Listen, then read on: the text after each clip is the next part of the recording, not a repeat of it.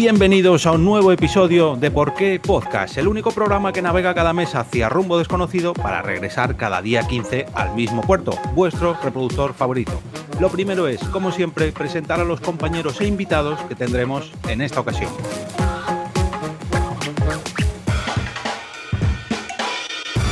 Renovando su carnet del videoclub se encuentra el primero de nuestros compañeros, el señor Enrique García. Hola, saludos a todos los de los 79 y a los del resto también. Terminando de hacer un buen bol de palomitas en su recién estrenado microondas, tenemos a la señora Mónica de la Fuente. ¿Me pilló la broma? Pues que el microondas a lo mejor se estrenó en qué año. ah, bien, bien, mamen, bien. Ah, que no es que se le estropee el microondas, ¿no? no, digo, me está llamando vieja otra vez y no sabe cómo hacerlo, ¿no? Sí, sí, yo, lo yo también estaba pensando. A ver cómo me llama vieja esta vez, ¿vale? Bueno, gracias, bienvenidos Bien. a todos.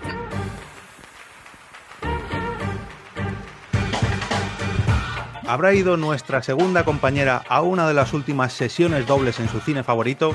Hoy contamos con la señora Mamen Jiménez. Ah, mira, hoy ya me llama señora. Hola, ¿qué tal? Estreno micro. Apreciaréis todos el cambio en mi voz. Soy una señora. Hola, Olita. Saliendo del DeLorean, recién llegado desde 1985, llega a nuestro programa el invitado de este mes. Le damos la bienvenida al señor Juan Pablo Molina. ¿Qué tal? Gracias por acogerme en vuestro videoclub particular. Eh, un placer poder compartir esta década con vosotros y el cine de los 80. Y por último, esta vez, esta que os habla, pues digamos que recién casi nacido, tenía un añito cuando empecé a grabar esto, el señor Jorge Marín. Os damos la bienvenida al episodio número 90 de Por qué Podcast. Naciónpodcast.com te da la bienvenida y te agradece haber elegido este podcast.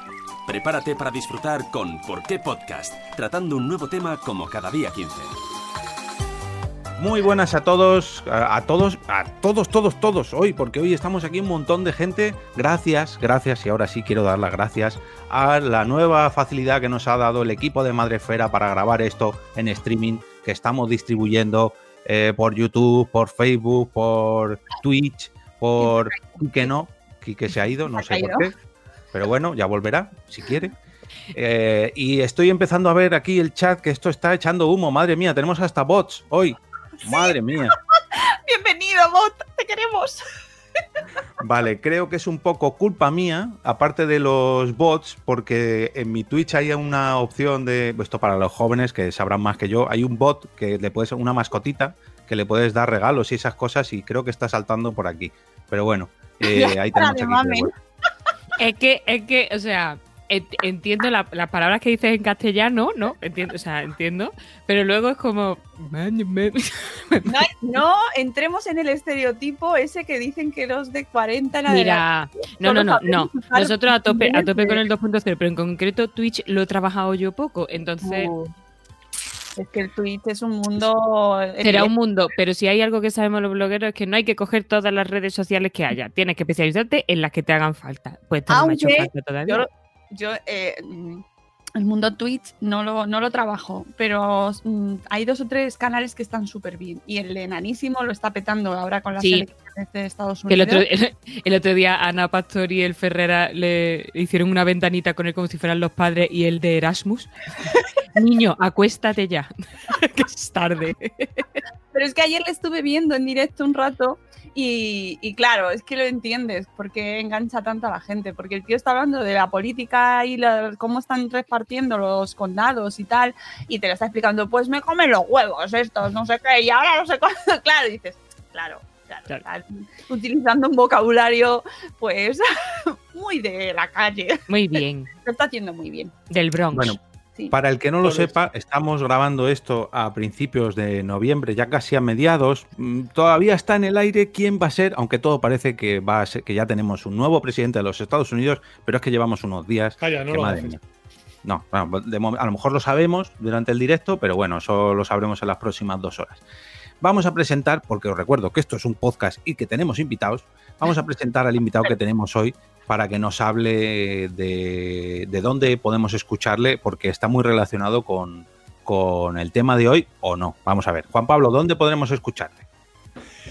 Hola, eh, de- bueno, eh, eh, a, eh, a colación de lo que decir de, de- de las elecciones, me estoy acordando, no sé por qué, me permití el inciso de Ronald Reagan. Molaría muchísimo, ya que estamos hablando de los 80, que volviera ese presidente. ¿eh? Más o menos la distopía que estamos sufriendo en las elecciones y esa bilateralidad, si metemos un tercer personaje, molaría un montón, y más ahora que estamos en los 80.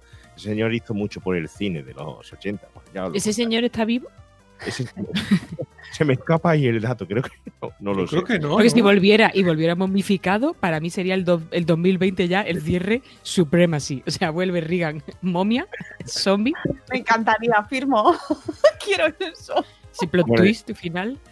Ya sabéis, eh, me podéis escuchar en Remake en los 80, dirijo ese podcast de cine de videoclub desde hace ya seis temporadas. Si queréis echar una escucha a los monográficos que hacemos, algunas noticias sobre todo del cine de, actualidad basado en los 80, está por allí. Si os dais una vuelta, bienvenidos a nuestro videoclub. Muy bien, muy bien. Pero yo sé que últimamente has sacado otro podcast eh, que me viene muy bien porque aquí mis compañeras Mamen y Mónica sé que les va a gustar. Bueno, aquí que también, ¿por qué no meterle en este ajo? Eh, cuéntanos sobre qué trata ese podcast que has sacado, que presentaste hace tres semanas, 15 días. Bueno, sí, y tú sabes eh, muy bien por la, más o menos esas eh, conversaciones que tenemos por Twitter y en privado y tal de vez en cuando, que la vida del podcaster es una vida dura, pero a la misma vez apasionante, ¿no? Eh, y estoy metido en, el, en mi último proyecto que se llama Miedo a Diario, que se estrenó hace dos semanas. Es un podcast en ficción sonora, documental en ficción sonora, de seis episodios, un serial de seis episodios, con una producción que nos ha llevado dos años, con investigación a través de la Universidad de Jaén, en el cual intento poner de actualidad el problema de la ansiedad social en adolescentes. Eh, a través de un grupo de investigación en psicología, porque eh, aparte de los podcasts me dedico a la psicología de vez en cuando, pues eh, a través de un grupo de investigación de chicos con trastorno de ansiedad social, adolescentes, hemos recogido, recogí sus testi- testimonios y creé un guion de seis episodios eh, basados en los testimonios que nos dejaron después de ser diagnosticados y tratados. Con ello, pues me inventé una historia, conseguí el apoyo de la universidad para mm, tirar hacia adelante con ese proyecto y salió este podcast, este magnífico podcast, bajo mi parecer, porque bueno, eh, creo que aunque todavía hay que difundirlo mucho, el resultado ha sido pues una herramienta pues para poner al, al día el trastorno de ansiedad social que, y utilizarla como alfabetización en, en salud mental, ¿no? A día de hoy, pues eh, ya te digo, yo estoy muy satisfecho con el resultado. Hemos tenido intervenciones de, de locutores y bueno, de actores de doblaje tan importantes como José Luis Angulo, que no sé si aquellos estoy hablando de, de los 80 lo conocéis porque fue la voz de David Hasselhoff en El Coche Fantástico, o el gato Isidoro, o Voldemort, incluso en la actualidad. El gato Isidoro. Y hemos contado con la música de, de Ali, del el nominado dos veces a los Goya, el cantautor Ali, y aparte de eso, pues eh, eh, la historia creo que es una historia muy profunda que, que, que- que aborda todo el proceso por el cual una joven adolescente de 15 años pues pasa en su día a día su, padeciendo ese miedo, ese, ese, mm, esa ansiedad social, ese de trastorno que convive con ella hasta encontrar una solución. Lo que se pretende con esto es que lo que hemos pretendido y, y el interés que yo tengo es que un, un chico eh, o su familia que pueda en un momento determinado mm, padecer estos síntomas pueda escucharlo a través del podcast y obtener toda la información que no se atreve él mismo a pedir. Por tanto, uno de los estigmas principales que sufren este, los chicos con este trastorno es que si dice tengo ansiedad social o me pasa esto o tal, lo señalan en el instituto, en el cole y tal, dicen es que tiene una enfermedad mental y entonces no pide ayuda. Se ha hecho este podcast y creo que ya aprovecho para hablar de los podcasts y el poder del podcast y lo importante que es, porque llevo un montón de tiempo con esto hablando de salud mental, de psicología y tal, y, la verdad es que ya me apetecía también hablar de esto como podcast en sí. Y desde luego el, el podcast eh, tiene un poder inmenso eh, y hace una función, creo que este documental hace una ficción, hace una función totalmente distinta, innovadora, que es eh, abrir los oídos y, y abrir las, eh, los ojos a estos jóvenes que pueden necesitar en un momento determinado cierta información y ayuda para conocerse. El trastorno de ansiedad social es uno de los que mm, menos, me- más difícil de diagnosticar es, más se da en los adolescentes y menos se ve, incluso por los familiares. Y bueno, yo estoy muy ilusionado con él, muy, muy ilusionado. Yo tengo un trabajo de dos años y se ha mezclado el documental, que es el rigor científico para explicar la ansiedad, más la ficción, que es una historia, pues ficcionada, como, como, como se hacía antes el radioteatro, por decirlo así, y que, cuyo resultado de producción ha sido muy bueno al final. Entonces, bueno, muy satisfecho, de- desde luego, y espero que pueda llegar a muchos chicos y que cumpla su misión. Pues seguro que sí. Y para intentar que así sea, vamos a poner un enlace en la descripción del episodio de este mes que podéis encontrar en porquepodcast.com barra episodio 90. Donde también nos han dejado un comentario sobre el último capítulo que me viene muy bien para enganchar el tema de hoy. Y, y vamos a leer, voy a leerlo a continuación para luego dar paso a mis compañeras o compañero para que dé el titular del episodio de hoy. A ver si se lo sabe, porque es igual que el del mes pasado, pero acabando Yo- en dos. Yo creo que Mamen debería estrenar el micro nuevo. ¿eh? Sí, Vale. Pues tres años después. te pego, te pego el título. Un segundo, quiero decir para que, que no lo sepa que el micro no es nuevo. Llevo teniendo este micro ante mí. ¿Cuántos programas, chicos? Pues desde que empezó la pandemia. ¿Qué es lo que pasa? Pues que no era el micro seleccionado. Entonces estoy amortizándolo ahora y notaréis eso, pues la voz aterciopelada. Bueno, pues amorticemos, amorticemos ese micro. Fue el señor eh, Chem de Yo con estas barbas el que se pasó por nuestro blog y nos puso, no es por nada, gente, pero la amiga Mónica os da un repaso a todes. Me caso contigo, Moni. Como dice Mamen, a tope con todo. Por cierto, Conan se rodó en la Sierra de Guadarrama, en Cuenca, en Ávila y en Almería. Aunque tengo que decir que Cazafantasmas y Gremlins superan a la historia interminable, más que nada porque como adaptación al libro se queda flojer, flojer, flojer.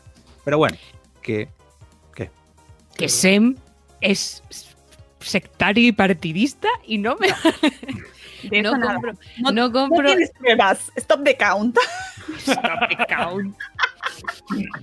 Bueno, termina con pero bueno, poder hoy, te puedo cortar como la CNN.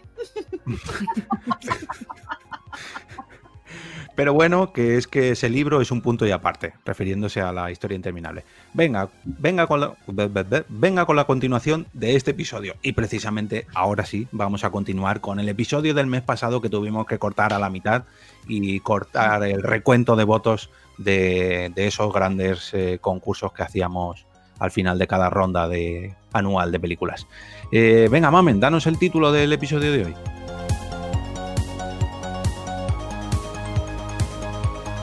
¿Por qué el cine de los 80 fue tan maravilloso? Dos.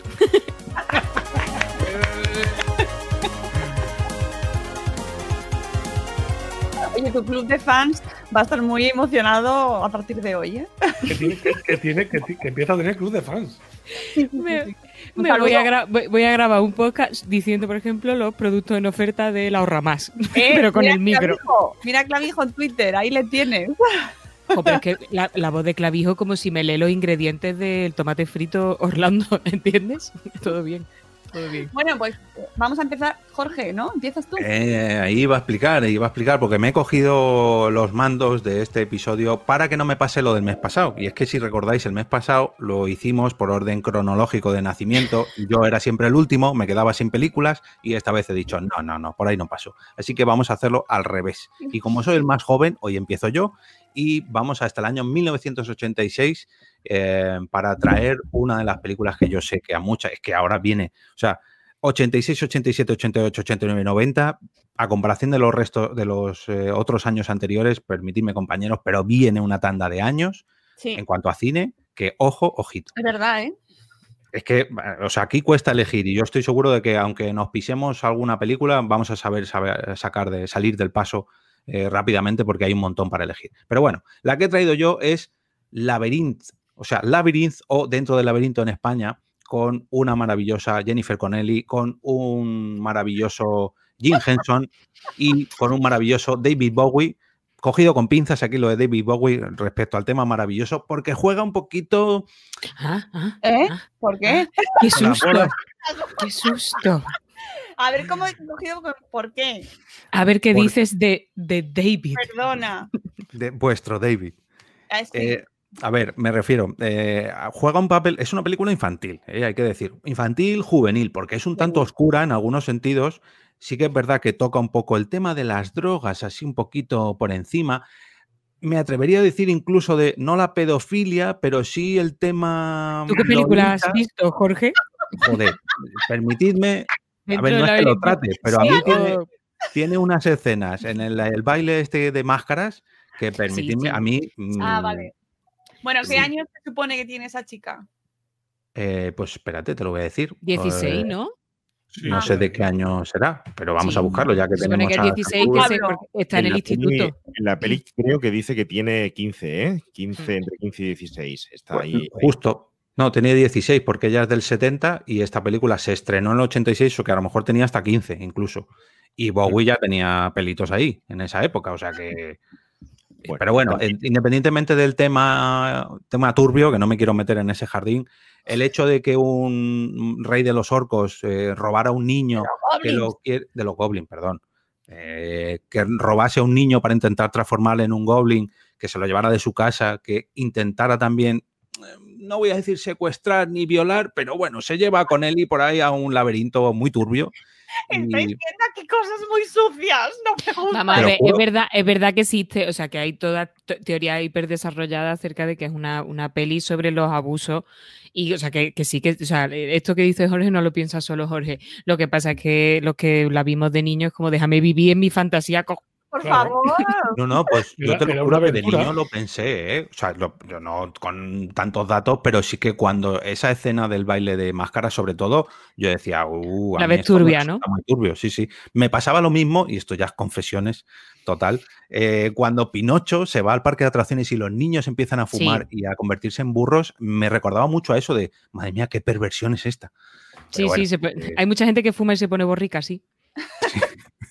en un parque de atracciones. Me estoy Eh, asustando totalmente. Llevo poniéndole esta película a mis hijas desde los cuatro años. Es su peli favorita. Es mi- una de mis películas favoritas. Me estoy asustando. Nunca había escuchado esa, también, esa interpre- esa interpretación. Yo creía que era un paso de la, de la juventud a la adolescencia y algo así, pero no nunca había visto ese moro. Reconozco las bolas de, de, de este señor, ¿no? Pero, pero nos fijamos más lo que, éramos, lo que éramos niños por decir, ¿qué pedazo de bolas tiene ese tío? El paquete, Bueno, el paquete de eh. David es, yo creo que tenía caché propio en la película, o sea, se le pagó a Sí, sí. David, se le pagó a su paquete. De hecho, el paquete de David en esta película, un saludo para los compañeros de Alchemist Podcast, es un prop, porque era un, un- era trecho. O sea, Te estaba iba a decir, lo, hizo, lo hizo Jim hizo Henson. Sí, sí. Había mucha goma espuma también ahí. Por favor, no voy a permitir que ensuciéis esta película porque es. mm, Yo, además, Em- es la que he elegido, así que nos vamos a ahorrar mi parte. Sí, pero- y la mía. hombre, Es maravillosa, Joder. pero es verdad que lo, lo que dice Jorge, que, que es infantil, pero que es oscura. En los 80 es que ha- había mucho cine infantil que era muy oscuro. O sea, este- el- el- se trataba al público infantil con menos paños calientes de lo que se trata ahora, que todo es alegría y color. Y también es verdad que nos comimos Marco y Heidi Candy Candy, que luego tengo yo a gente en consulta por culpa de eso. Pero, ¿sabes, no? Con los ojos muy grandes también, ¿no? con esa bofetada que le daban a Candy Candy. Pero es verdad que, se- que, que hay un, un cierto punto de estético y de, y de historia que tiene muchas capas, que ahí a lo mejor es donde está esa lectura que tú sacas, Jorge, y esa lectura que no, sa- que no sacábamos de niños, otros niños que teníamos la mente un poco más limpia, Más simple, ¿no? eh, Más- más simple. Pero que eso, eso es muy guay, era, era complejo, o sea, una peli muy compleja. Es una Alicia a través del espejo complicada, eso está guay, eso ya no se hace. Eso ya no se hace. Fíjate, que en los 80 había muchísimo problema de catalogación de las películas, de cuáles eran para menores y para mayores. No se sabía la edad y los productores muchas veces no invertían en el cine que se hacía porque no estaba bien definido el público objetivo. Una película que, por ejemplo, ha triunfado ahora, The Gate, La Puerta, la película de terror, esa película eh, tiene como protagonista un chico y en su momento... En su momento fue muy conflictiva porque no se sabía a dónde iba orientada. Tienes películas como basadas en relatos de Stephen King, como Cuenta conmigo, donde los protagonistas son los Mm, que van a Qué por- peliculón. van a, a- a buscar un muerto y sin embargo digamos que la forma, no sé, esa consideración de la catalogación de edad, hay que pensar que era un público familiar y se supone que se veían en casa, en el VHS con los padres y había cierta forma de explicarlo, ¿no? Pero sí es cierto que ha cambiado mucho y ahora se ve más oscuro dentro del laberinto de lo que en su momento podíamos verla. Yo veía fantasía pura, ¿eh? Cuando... Mm. Sí. Y Yo eso también, precisamente pa- es lo que para mí era fantasía. Que eso precisamente es lo que me estaba dejando de la película, que es la- la- el gran trabajo de Jim Henson con todas esas marionetas que ahora a lo mejor, como lo vemos en Blu-ray, en 4K, vemos mucho más los hilos, nunca mejor dicho, de todo esto, pero esa fantasía, que es que era capaz de llevarte a ese mundo del laberinto, ¿eh? O sea, mm, con, con Cristal Oscuro yo ya flipé, pero es que con dentro del laberinto, como incorporaban a personas humanas, sí que es verdad que te conseguía llevar a ese mundo de los goblins, que no orcos. Y, y- Tenemos, ¿eh? Oh, No mezcles. no discriminemos a los orcos. bueno, pues en este caso eran goblins, vamos a Ya, dejarlo ahí. goblins. Y, si, y Sir, Sir es que- qué Es maravilla. que, es que si volvemos a la pe- al capítulo del mes anterior, que hablamos de la historia interminable, tú ves la historia interminable ahora y se le ven las costuras por todos lados. Tú ves dentro del laberinto y no te chirría tanto.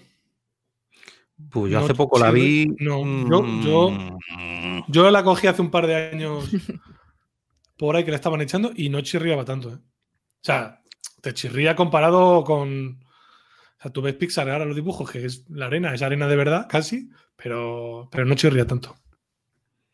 Eh, eh, ¿Puedo hacer un inciso ahí eh, ahora que has sacado mm, la historia interminable? Tuve la oportunidad de conocer a Colin Arthur, que fue el creador de Fuyur, y tenerlo en, uno de los episodios. Tenemos eh, un episodio de donde de- recorremos toda la carrera con él. Y es impresionante cómo se trabajaba, eh, cómo, trabajó la creación de ese personaje y cómo lo hacía con materiales. Se basó en la cara de su perro, porque eso es cierto, él lo, lo dice.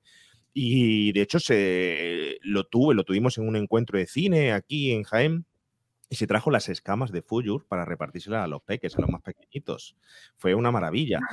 Este O sea, o sea, sí, sí, yo quiero una escama de Fuyur. tengo, tengo dos por aquí, tengo dos, pero esa es que la tienen ahí mi hija se- eh, ahí en buen recaudo y es Hombre, pero, pero es una maravilla el arte que, que le, que le ponen, de la forma que lo hacen. Y si habéis visto la serie del Cristal Oscuro, que por cierto mm, la han cancelado en Netflix, Netflix Mm. últimamente ha to- tomado la política de cancelar todo, no sé si viene eh, fundamental. Puto 2020. Es que le están tirando de las orejas porque no está cumpliendo con la producción española y europea que deberían de haber, de haber hecho. Pero el Cristal Oscuro guarda eh, todavía la forma artesanal con la que vimos esa factoría Jim Henson en su momento y vimos el Cristal Oscuro porque mezclan técnicas digitales, pero siguen todavía haciendo la- las marionetas y siguen todavía apare- apareciendo en esa, en esa serie. Y es una maravilla. Se le ve las costuras, como decís, pero, pero madre mía, mm, qué, qué maravilla poder ver, ver eso, no sé, eh, emociona mucho. También ves el 3D, los dibujos digitales, y a mí hay muchas veces que me da ganas de quitarlos, ¿no? Y me vuelvo, nos volvemos al anime tradicional y tal, porque es una maravilla para visualmente cómo estimula. Total. Bueno, como nos hemos entretenido un poquito más, porque sé que alguna de mis compañeras ha elegido esta, esta película, si tenéis alguna otra, mm, ahora la comentáis, aunque sea un poquillo más de pasada, pero bueno, mamen, no sé si eh, te ha dado tiempo a rebuscar otra. No, no, porque esta, esta, esta era bien. Esta era, esta es la peli y, y todo correcto. La música, vamos, a- sí, pues mira, vamos a hablar de la música. La banda Bien. sonora es muy guay. y Además, tiene, tiene un- eso, tiene un punto y hay- volvemos a lo de la diferencia entre ese och- 80 más, más profundo a lo mejor que el- eh, lo de ahora. Esa música para los peques, o sea, que no, a- yo flipaba. Es maravillosa. Y, y desde aquí lanzo, por favor, el mensaje de papis y mami, no le pongáis solo música infantil a los niños. Hay música mm, de 72 millones de tipos, incluido el trash metal, si queréis, en un día de caos. Y todo fenomenal. que, que, te- que e- ese oído se, va- se vaya haciendo a cosas que no seas solo el baile de la fruta. ¿Vale? Sí, Aquí. sí, ya, estoy totalmente de acuerdo contigo. ¿eh? La música es una parte fundamental y me parece que es una manera también un- de, de tratar al público más joven eh, con una dignidad absoluta. ¿no? Claro. De, Oye, es que tú te mereces a David Bowie. Perdona. o sea, Que Y sus bolas. que Claro, las mallas, ¿sabes? Si hemos superado eso, crecer con las mallas y las bolas de David Bowie en la O cabeza. sea, yo que, yo que era, era y soy hija de padres progres, que en mi casa se escuchaba mm, Pink Floyd y tal, pues claro, esto era estupendo, pero yo recuerdo ta- mm, eh, a amiguitas que no, esto- estas cosas no las oían y está muy bien que se haga el oído a cosas. en mi casa eh, se escuchaba a Pantoja y a Mm. José Luis Perales. Y o eso. sea, Cuidado, con, nuestra- cuidado, Ojo, cuidado con Perales. Perales, cuidado con Perales, cuidado con Perales que escribió ¿Por qué te vas? Si es el autor de ¿Por qué te vas ya? Respect. No, pero me refiero que, que mm, nos abrió a todos, eh, a- yo creo que nuestra generación nos Mm. marcó. O sea, Sí. eh, y- La y estética, es un la- lujo, es un lujo. Sí. De todo. cosa fina. O sea, votamos todo dentro del laberinto a tope, sí. Yes. Bueno, pues vamos a spoilear un poquito el resultado de la votación final, pero bueno. No. eh, no, vais a perder. No podéis votar los tres a la misma. Bueno, bueno, ahora lo veremos. Ahora No, lo Ya, veremos. está, ya aquí, ya está aquí el el Trump de por qué podcast. va a caer. Las votaciones. Stop the. Pero si, si no podéis votar los tres a la misma. Por cierto, Stop the Count también hay que saludar al conde Drácula de, de Jim Henson, si no me equivoco también. Claro. Eh, pero bueno, eh, Juan Pablo, a ver qué película nos has escogido tú para este 1986. Bueno, hay que decir que es un año muy complicado. A partir del 85, como tú bien decías, Jorge, el cine de los 80 cambia. Lamentablemente en España las producciones bajan, porque teníamos una ley fuerte que, rompe con el cine industrial y sin embargo en Estados Unidos sigue produciéndose ese cine hacia la familia y el consumo de vídeo. Pero mm, en el 85 ya lo tuvisteis complicado la última, en el último episodio. Este 86 en adelante, hasta llegar a 89 y tal, es mucho más complicado. El, el 86 es un año de una producción exquisita. Pero si me quedo con alguna que es muy, muy, muy, muy, muy difícil, mm, simplemente por el reconocimiento al recientemente fallecido Sin Connery, tengo que hablar del nombre de la rosa. Oh, Esa- Cuidado, sí, Eco, a tope. que es eh, indispensable. Aquí en casa le, le tenemos mucho cariño porque, porque hay profesión dentro de casa. Mi mujer es eh, de- archivera, se mueve con papeles, que lo es chupen. genealogista y tal. Y esa película aquí es de, de bandera. Pero por otro lado, la adaptación es maravillosa. El libro Sí, no me lo he leído, buena. no pienso leérmelo. Me han dicho El que libro- es farragoso. El libro es densito porque es que el señor, este señor Humberto Eco, escribe cosas complejas, complejas. ¿Cómo viene? Es que lo Pero suyo yo no era la novela. Es Claro. que, hombre, el péndulo de Foucault es peor, pero... Pero- sí, sí, sí, sí, sí. Efectivamente. no lo hagáis. No no. Uy, qué gran peliculaza, por favor. ¿eh? peliculón, peliculón. Además, Sí, sí. eso es que es, turbia, es perturbadora, pero fascinante. es- no sé, no entraban ganas de ir a ese castillo, o sea, a esa, a esa abadía a, a cotillar a un riesgo de morir.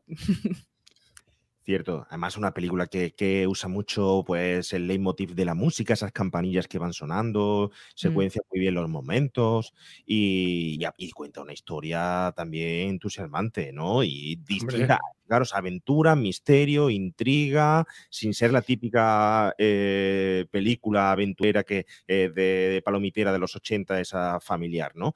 Una película ya hay que empezar a ver de forma adolescente y que yo creo que abre el apetito también del joven hacia la lectura, hacia conocer algo de. Creo que es una, una gran película. Lo que pasa es que esta, este año es mortal y yo creo que tendríamos que habernoslo saltado porque decidir una es imposible. Yo, yo recuerdo haberla visto y al principio yo, la película es eh, Sherlock Holmes en un monasterio. Sí, Es verdad que luego gira, se vuelve mucho más oscura, pero al principio... Y el principio del libro también es un poco en ese sentido, es una especie de Sherlock Holmes. Pasa que luego se vuelve más densito. De hecho, de hecho, bueno, si no sé si fue apostado o no, pero el personaje se llama William Baskerville, que Baskerville es el relato de Arthur Conan Doyle del el, el sabueso de los Baskerville. Baskerville. Efectivamente. Correcto. efectivamente. Así es. Es uno de, los, uno de los pocos que me he leído, creo, de Sherlock. Pues mira, ese hay que leérselo todo. Todo el rato. Bueno, No me- mi bro, todos no me los he leído, pero algunos sí. Aunque me voy a saltar un poquito al año siguiente, pero hay que también hablar un poquito de La Abadía del Crimen, que fue el videojuego que hace también referencia a esta película, que fue uno de los mitos y sigue siendo de los, en este caso ya de los retro, pero por aquellos años era, vamos, un imprescindible en, en nuestros eh, Amstrad CPCs y primeros Pentium ya he cogido con pinzas. Pero bueno, eh, Quique, a ver qué película. Me vas a permitir, antes de darte paso, mm, saludar a toda la gente del chat porque nos eh, ha, ha acudido hoy al llamamiento. Como estamos transmitiendo por tres canales diferentes, pues tenemos a Carvala, a Mitosis, a Tueste lo que Tueste, Sune por ahí, Manuel Alonso, eh, Antonio Aroca. eh, y creo que no me dejo a nadie más. Bueno, Blanca también está por ahí, nuestra compañera. ¿Quién, perdón? No, el ermito sí que ya la has No. saltado antes. Dos, ve- dos veces. Y, y bueno, nos están dejando comentarios de todas estas películas. Vamos a ver si puedo ir un poquito más actualizando estos comentarios que nos dejan. Los voy poniendo por pantalla, pero para los del podcast, que no nos olvidamos del podcast, que lógicamente es nuestro medio nativo. Eh, Quique, a ver, ¿qué película has escogido tú?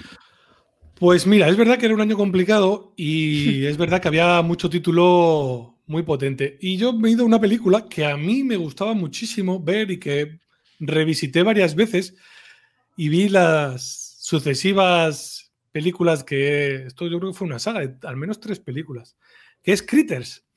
Ole, Oh, ole. Critters que Yo, eran te- yo tengo dos. ¿Eh?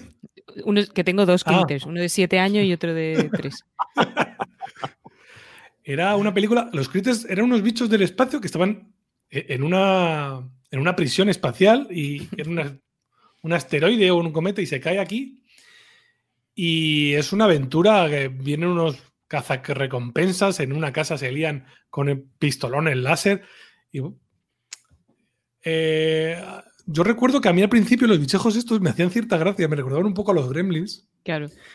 Lo que pasa es que, igual que los Gremlins, luego creo que se vuelve un poco oscura al final. La película de Critters a mí me resultaba casi un poco una comedia, porque eran unos bichos mm, descarados con muy mala baba y te terminas riendo mucho en esas, en esas películas. Y yo creo que además esta la vi con la edad, con la edad justa con la que hay que ver este tipo de películas. Y pues eso, a mí me, me gustó muchísimo. ¿Qué era tu edad justa para esas películas?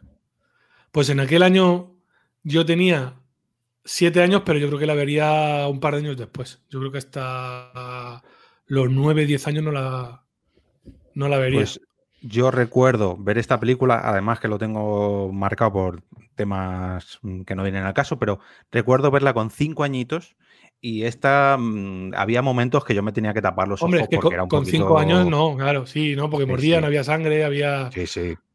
Sí que es verdad que tenía escenas cómicas, como bien dices, Sí. pero los bichos eran bastante más salvajes que los gremlins. O sea, Sí, sí, sí, mucho más se de- salvaje, sí. devoraban a la gente literalmente. que sí. Claro, es que es una película de terror, ¿eh? Está, Sí, sí. eh, está catalogada película de terror. Gremlins Está- es, es, es- producto es verdad que estaba. Es verdad que estaba catalogada como terror y a mí me sorprendió cuando lo vi. Y es verdad que al principio te daba un poco de miedo, pero yo mira que no veo películas de miedo, pero es una a mí al final yo me terminé riendo muchísimo con todas las. O sea, me Mm. resultaba mucho más cómica que otra cosa. ¿Te acuerdas de la escena eh, en la que coge a ET y, y le habla directamente un muñeco de, de ET y se lo carga? Dice, tú no eres un, un extraterrestre, tal. so- nosotros somos- vamos a invadir la Tierra. Y plaf, lo tira y lo, lo- eh, Sí. se lo carga, ¿no? Tiene muchos golpes cómicos porque bebe mucho de los Gremlins, porque es un producto de exploitation que realmente de, de los Gremlins. Pero es un producto que se ha convertido en único. Yo tengo colección inédita, numerada y sellada de las cuatro películas eh, con sus fotocromos y tal, una edición que sacaron hace poco de solo 500, tie- 500 ejemplares. Y es para mí una pasada de película también, ¿no? Y es otra de esas películas que en el 80 se alquilaba mucho en el videoclub, desapareció en cierto momento y ahora ha vuelto a tomar mucho empuje. ¿eh? Eh, y otro claro ejemplo de niños con terror, porque el protagonista es un Sí, chico. son unos adolescentes. Si es un chavalín que tendrá 14, 15 años con la novia. Que no sé si muere la novia al principio. Muy bien. Yo La recuerdo... hermana, es la hermana. Ah, la hermana. Eh, último, bueno, nos está dejando un comentario Antonio Aroca por, por YouTube que dice que Ice Criaturas, yo la vi en el Festival de Sitges y el director salió al escenario con un critter. Tela. Eh, yo recuerdo una última, una última anécdota de esta película cuando, porque los que están cazando estos critters son unos seres mm, humanoides, pero son metamorfos y se pueden transformar en cualquier persona. Y cuando aterrizan en la Tierra, eh, se fijan en ¿en quién me voy a transformar? Pues cogen una revista erótica porno y ven a una señora despamparante y la imitan. Y cuando se transforman en ella, lo primero que hace es quitarse una grapa del pecho porque ha cogido una revista y la señora en la revista tenía una grapa entre, entre los pechos. Qué maravilla. Pero bueno, Eso es súper graciosísimo. Eso es en Critter 2, ¿eh? En Ah, mira, pues yo pensaba que era de la 1. Os voy a recomendar, hay, hay en YouTube pequeños cortos hechos por fans de los Critters que son muy buenos, eh, actualizados, ¿eh? Echarle un vistazo, lo recomiendo a todos los, los oyentes porque si los fans de Critters se lo curran muy mucho y merece la pena verlo. Corti- corto de cinco minutos y tal, y es una, una maravilla. El friquismo como energía renovable infinita para hacer cosas. Muy bien. Y ya no de la 2, pero de la 3, hay que decir que es donde salió por primera vez, si no me equivoco, esto seguro que Juan Pablo lo tiene ahí al dato, es la primera vez que salió Leonardo DiCaprio en, en la gran pantalla. Que ahí sí que era un chaval, en Titanic ya era un chaval, pues aquí ya, aquí era pues eso, 13, 14, 15 añitos a lo mejor tenía. Bueno, nos saluda el señor Fernando Vázquez, que está por YouTube también. Y vamos a ver, Mónica, si ha encontrado algo más, si ha salido del laberinto para encontrar no, algo no. más, ¿no? Se queda en el laberinto. No he buscado porque no quiero. Vale, pues vamos a hacer una pequeña votación, por favor, la gente que nos esté viendo en directo, que elijan, por favor, entre Laberinto, entre Critters y la de Juan Pablo, que era la nombre rosa, de la no, rosa. la nombre de la rosa, La la rosa de los vientos, iba a decir. Bueno, Gran podcast. Eh, votado. Bueno, yo, yo, yo voy a votar el nombre de la rosa. Para A ver, quitaros ¿qué- votos. Para quitaros, para quitaros votos. No pasa nada porque ganamos, es, es evidente. No, ganamos porque no podemos votar a nuestra propia claro. película, Mónica. No, pero no te puedes votar a ti mismo, pero yo puedo votar la, vuestras dos películas seguro. Es la misma. Que, es la misma. Ya, en honor a Sean Connery, es verdad. Pues mira, parece Podemos- que va a ganar el nombre de la rosa, ¿eh? Pero podemos poner un empate, podemos poner un empate entre el nombre de la rosa y dentro del no te laberinto. dejes llevar por la no. nostalgia, que se ha muerto Sean Connery, pero el laberinto... Uy. Difícil, pero El, Ocha- el va ganando el nombre de la rosa. Es verdad, ¿eh? Es verdad Hombre. que si tuviera. Saludo, saludo a Admorte, que acaba de estrenar su Twitch, lo estrenó ayer o antes de ayer, una gran compañera de hace muchos años, de, de- por mis épocas de hablando de goblins y orcos, batumps, de cuando jugábamos al World of Warcraft.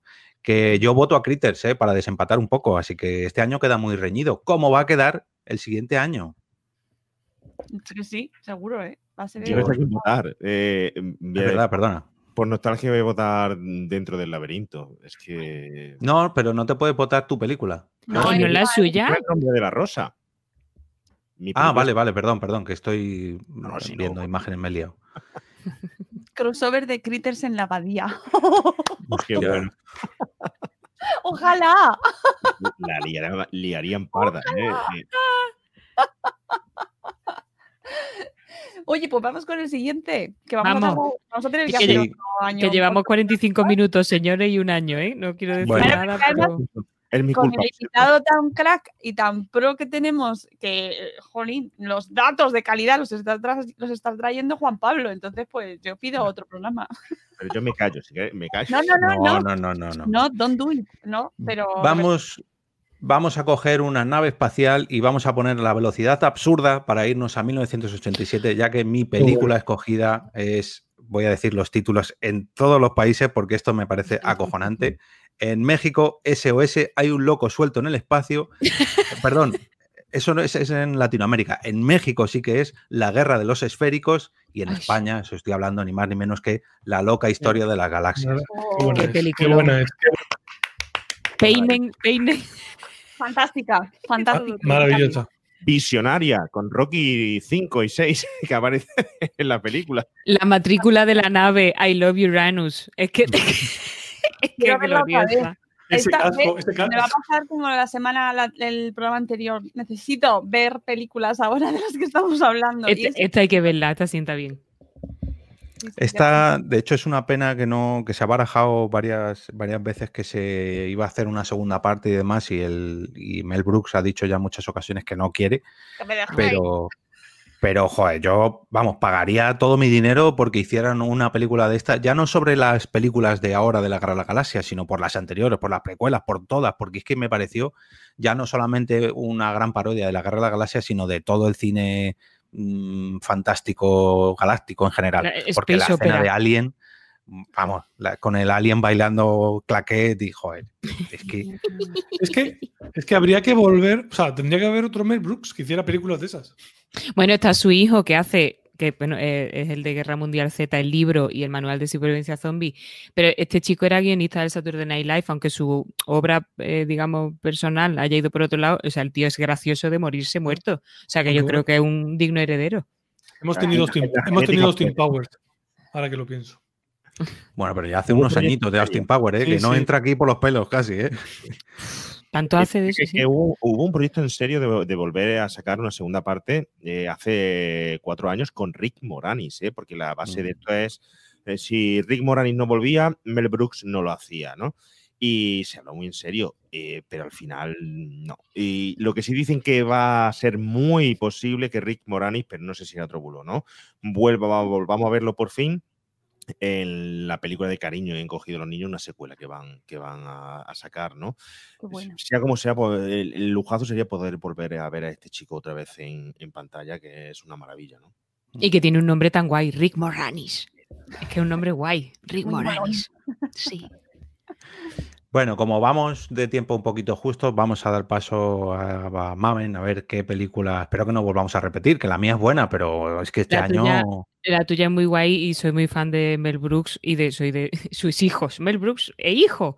Pero yo tengo del año, mm, estamos en el 87, la, la que, la que, o sea, si, vamos, si hablamos de humor y hablamos de calidad y hablamos de tal, La princesa prometida, Peña, Eso. que es un peliculón que no, es que tiene todos los géneros, tiene, tiene la banda sonora eh, es de, mm, oh, se me acaba de ir el nombre, de Dire Straight, eh, decidme el nombre. Mark Knopfler. Mark Mark Knopfler, Knopfler. Mark Mark Knopfler, Knopfler. que, que es un triste, pero aquí es un triste agradable. Hombre, queremos. es un triste. Dar estrella hay que, o sea, Sí, que sí, tú sí. tienes un mal día, te pones Brothers No te in lo Arms pongas, y, ahí- no y ahí hemos acabado el día, ¿no? Eh, entonces, la banda sonora mortal. Lo, o sea, bueno, yo soy Íñigo Montoya, tú mataste a mi padre, prepárate a morir, eh, Gloria. El, el, este, el que presentaba los Oscar, como veis me lo he preparado muy bien. El que presentaba los Oscars mm, de cuando Harry encontró a Sally, decidme el nombre. ¿Cómo se Eh, llama? Ah, Es que no somos Bueno, de esto. sí, ese- sí, sí. Mandy. ¿Quién? Mandy Pinky. No, no, no, no. El de el Hou- que aparece luego en House. No, Ah, el de, el de Cary cuando. Harry encontró a Sally. Bueno, ahora me vendrá. Que, es, la- que él le hace, hace del hechicero que resucita a tal. O sea, es que esa escena, que además fue un poco improvisada, que es que se están aguantando la risa todos porque no se puede, no se no puede. Sí, es Es maravilloso. la- esa peli es genial, se la puse hace poco, además a los peques y éxito. Maravillosa. Yo me la sé Pues de sí. memoria. Esta sí que es para ver con los peques, ¿eh? Está. mm, Vamos.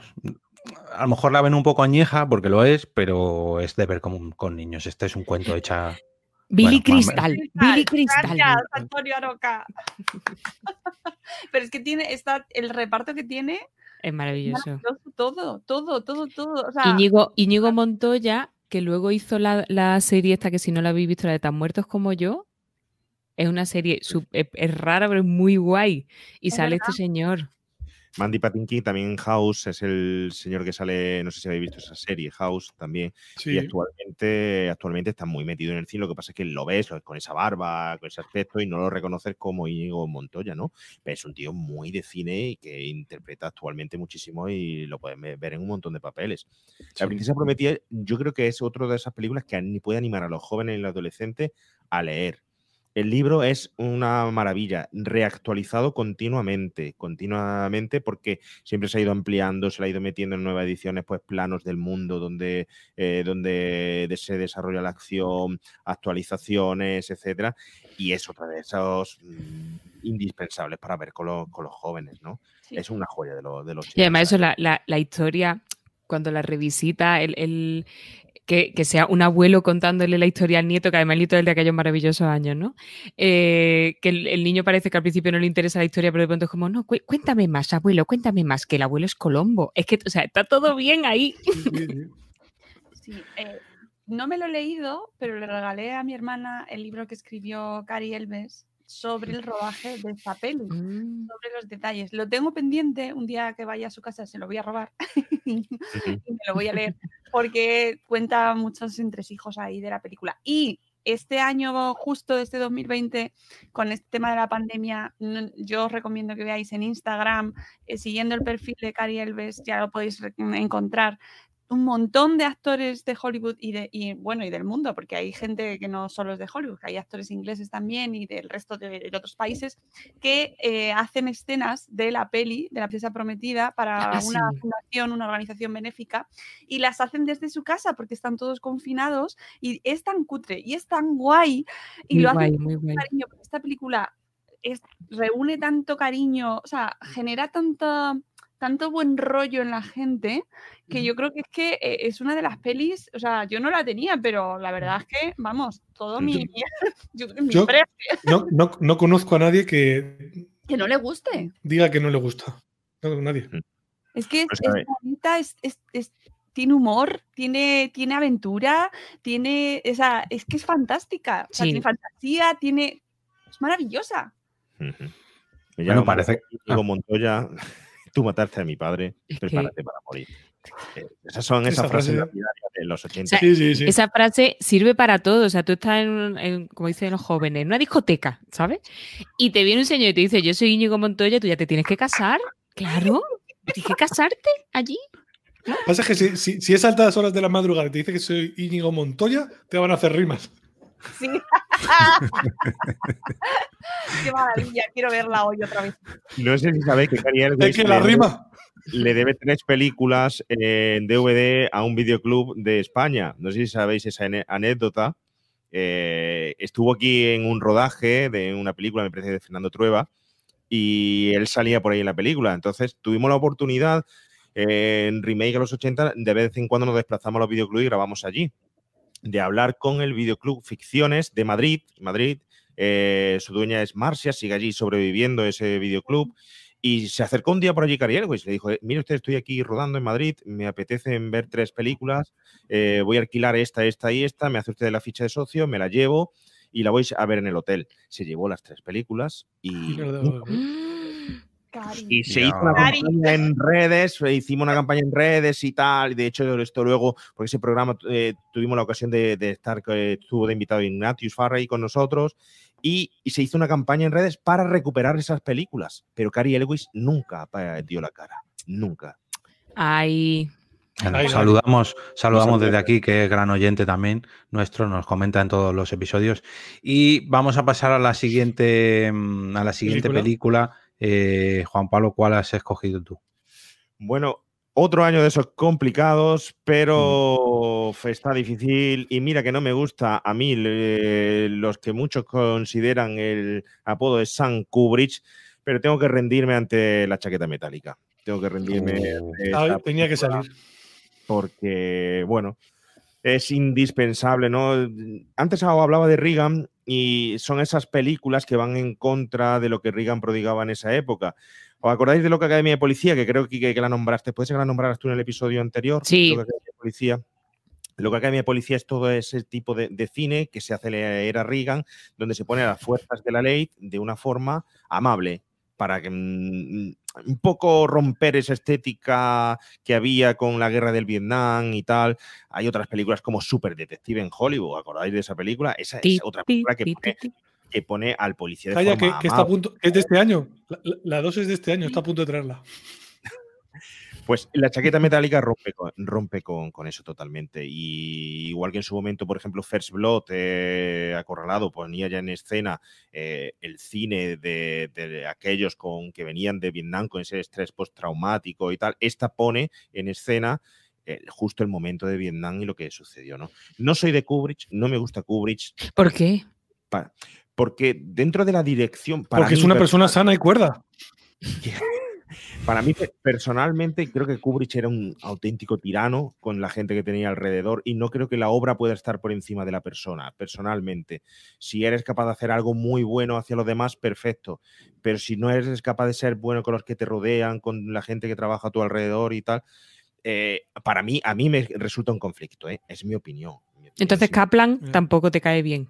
George Kaplan, No que tan- tanto- chivato. Tanto en él, ¿no? Pero, pero Kubrick es que es. Ahora no puedo negar su talento, ¿no? Su talento y tal, pero no voy a poner nunca su obra por encima de tal. Esta película es una película humana, una película que narra muy bien eh, la miseria de esa guerra, lo que pasaron esos niños que iban a la guerra, y creo que es la película más humana que tiene este señor. Entonces, creo que es digna de, de- de la época y de nombrarla, por lo menos.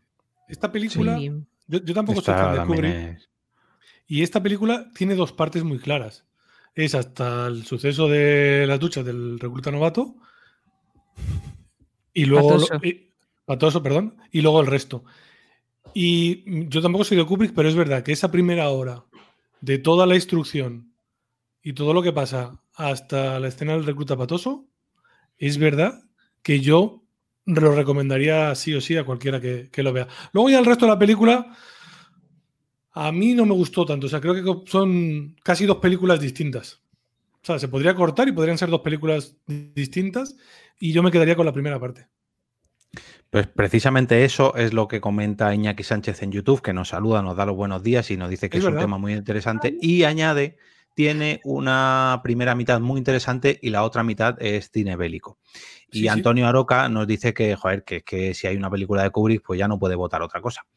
Pero bueno, mm, eh, recomendar eh, La Fricoteca, que es el podcast de Iñaki Sánchez, y retomar un poquito el episodio de hace dos meses, si no me equivoco, donde vino como invitado para hacer un pequeño eh, calendario que hicimos de todos estos años, pero no solamente centrados en el cine, sino en todo un montón de cosas más. Eh, Quique, ¿qué película has cogido tú hoy? Pues todos esperáis que trajera Master del Universo, pero no, no, no, no voy a traer Master del Universo. Otra de pájares, otra de pájares. No, no, no. Mira, eh, he cogido Depredador Hostia. 1. ¡Uh! Tengo que aplaudir. Porque A mí me gusta. es un, Porque sí. es un peliculón. Que sí, que sí, que no te justifiques. Ya, ya, ya. Pues, Pues ya está. además, además es que es Depredador es como el inicio de una gran saga. O sea, ha habido películas, videojuegos, crossovers, cómics. Los, los, los Predators estos eran. Alien, O sea, Alien versus Predator. O sea, porque, ¿por qué no meter ahí a toda la ¿Qué, peña qué- qué pelicu- qué peliculón, por favor, un Predator. O sea, es un digna de estudio también. Y hay que recuperar que en los 80 hubo mucho cine de este bélico de yo contra todos, salvo el mundo, soy el súper, que luego hay más películas de estas para los siguientes años, por cierto. Y una gran película de, de nuestro amigo Schwarzenegger, Muy bien. que un poco más hay que decir de, de esta Yo- película. Solo Antes quiero de decir que, que lo que- tú esté ha puesto que Sin Connery versus Predator. Tú-. Yo compro, compro todo ahí. Mi dinero, to- ponlo ahí. Bueno, pues voy yo con la mía. que no- Eh, ¿vale? eh, Es que, perdón, que me he tenido que salir un momentito, porque es que estaba buscando yo un cómic que tengo de Depredador versus Alien versus Terminator, que eso ya Ah, es. Versus en Connery, digo. Ah, oh, No lo he Versus pero- mi vecina Paca. O sea, pero sin Connery en que los inmortales con la espada, ¿no?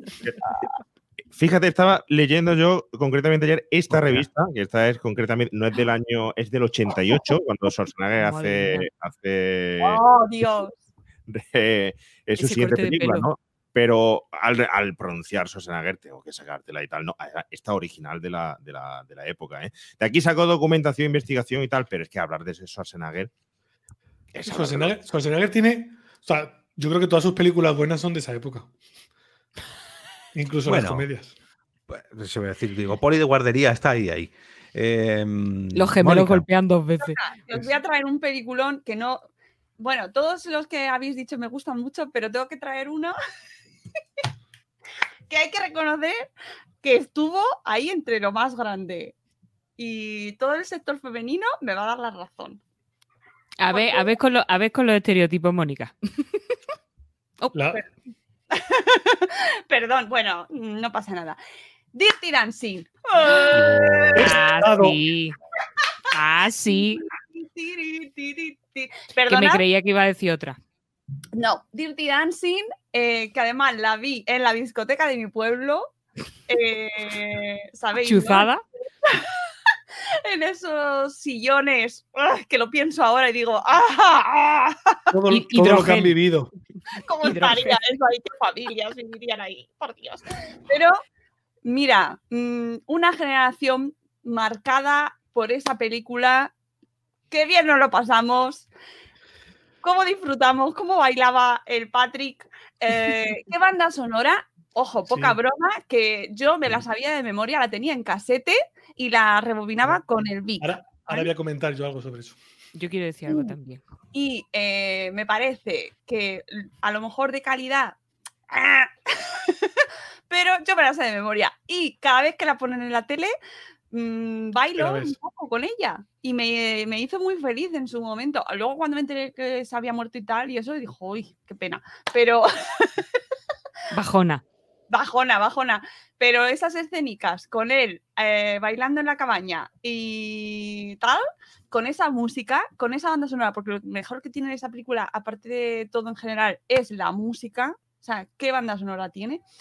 Pues es una experiencia que todo el mundo tiene que vivir, ¿vale? Y ya está, con eso. Pues. Tengo que decir que dices tú lo de la calidad, pero hay un... A mí no me gustaba esa peli y, y la detestaba de niña, sí, te lo tengo que decir, no importa, no importa. Si superamos el otro día lo de Excalibur, esto, por esto podemos pasar por encima, ¿eh? Venga. Entonces, a mí esa peli no me gustaba nada, pero hace un par de años salió un libro que es un, un ensayo que se llama Time of Our Lives, que precisamente eso, que reivindicando el cine de los 80 y de cómo nos influyó y tal. Y de pronto en- en ese libro hacen una lectura de cómo esa peli en realidad, lejos de ser una, una girl total de, o sea, girly total de niñas, en realidad es una peli muy feminista porque trata el tema del aborto, ella en realidad es la que se lo liga a él en una época tal, o sea, que cuando, cuando le vi la vuelta, me pasó como en Starship Troopers, que no tiene nada que ver, pero la primera vez que vi Starship Troopers dije, "¿Y relacionadas, este- ambas. y sí. este pestiño, pero cuando de pronto lo vuelves a ver y, y entiendes el sarcasmo que utiliza el director, y dices, cuidado, que había una cosa aquí que no he visto. Entonces, reivindiquemos Dirty Dancing porque Lucha tiene de mandanga. clases, social, Sí. eh, de, mm, reivindicación. A ver, que no la voy a poner yo como la película del siglo, pero es verdad No. que a mí, Mm. por ejemplo, como una niña de aquella época, pues yo no sabía, no tenía ni idea de temas que tratan ahí, en esa, Mm. ¿sabes? Es de las primeras veces que te traen ahí de cara, por ejemplo, el tema del aborto. El ¿no? aborto. mm. por ejemplo, ¿no? Y efectivamente es ella la que se lo diga a él. Ah, ah, ah, Total. Y bueno, que es que es muy bonita. Mira, está Vanessa en el chat. Gracias, Vanessa, por entrar a decir, yo tenía 12 o 13 años ahí en la pubertad, a tope de power. Es una peli para verla en ese momento, por favor. Sí. que te pone así como muy alegre. Como que quieres ir a la cabaña.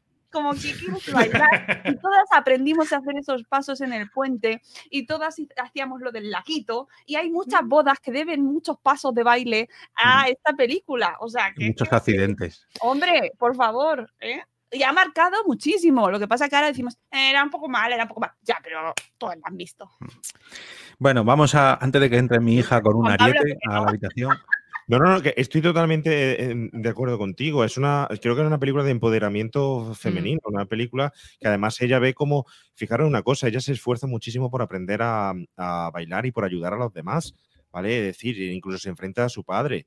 Eh, es una película, No todas, las películas de, los 80 tienen mucha moraleja, que es una de las cosas que las distingue y que las hacen más, más especiales. Pero además, yo, yo quiero reivindicar aquí la figura de Patrick Swayze. Y si tenéis, si tenéis Sobre oportunidad... todo el torso. Sí, la figura. si tenéis oportunidad de ver el documental de su vida, de Patrick Swayze, eh, que explica todo por dónde pasó, lo duro que fue su vida y tal, cómo fue siempre eh, marido de, de su mujer, cómo superan sus crisis, y sobre todo en esta película, cómo, ¿os acordáis de la maravillosa escena final cuando mm, ella la, la coge, se tira y tal? Esa, esa escena la repitió una saciedad de veces de punta, pelos de punta tengo. y se le, se le hizo la rodilla, el te venía con la rodilla eh, ya hecha mistos. En ese momento se le hizo la, en la última escena, dijo, eh, o sale esta escena bien o no se puede volver a repetir porque no puedo ya con mi rodilla, tengo la pierna ya, ya colgando, ¿no? Y, y- y se llevaban ellos fatal en, en el rodaje, ¿no? Sí. Fijaros cómo, cómo rodar No eh, enfrentamientos, qué pedazos profesionales tienen que ser para luego transmitir de esa forma, ¿no?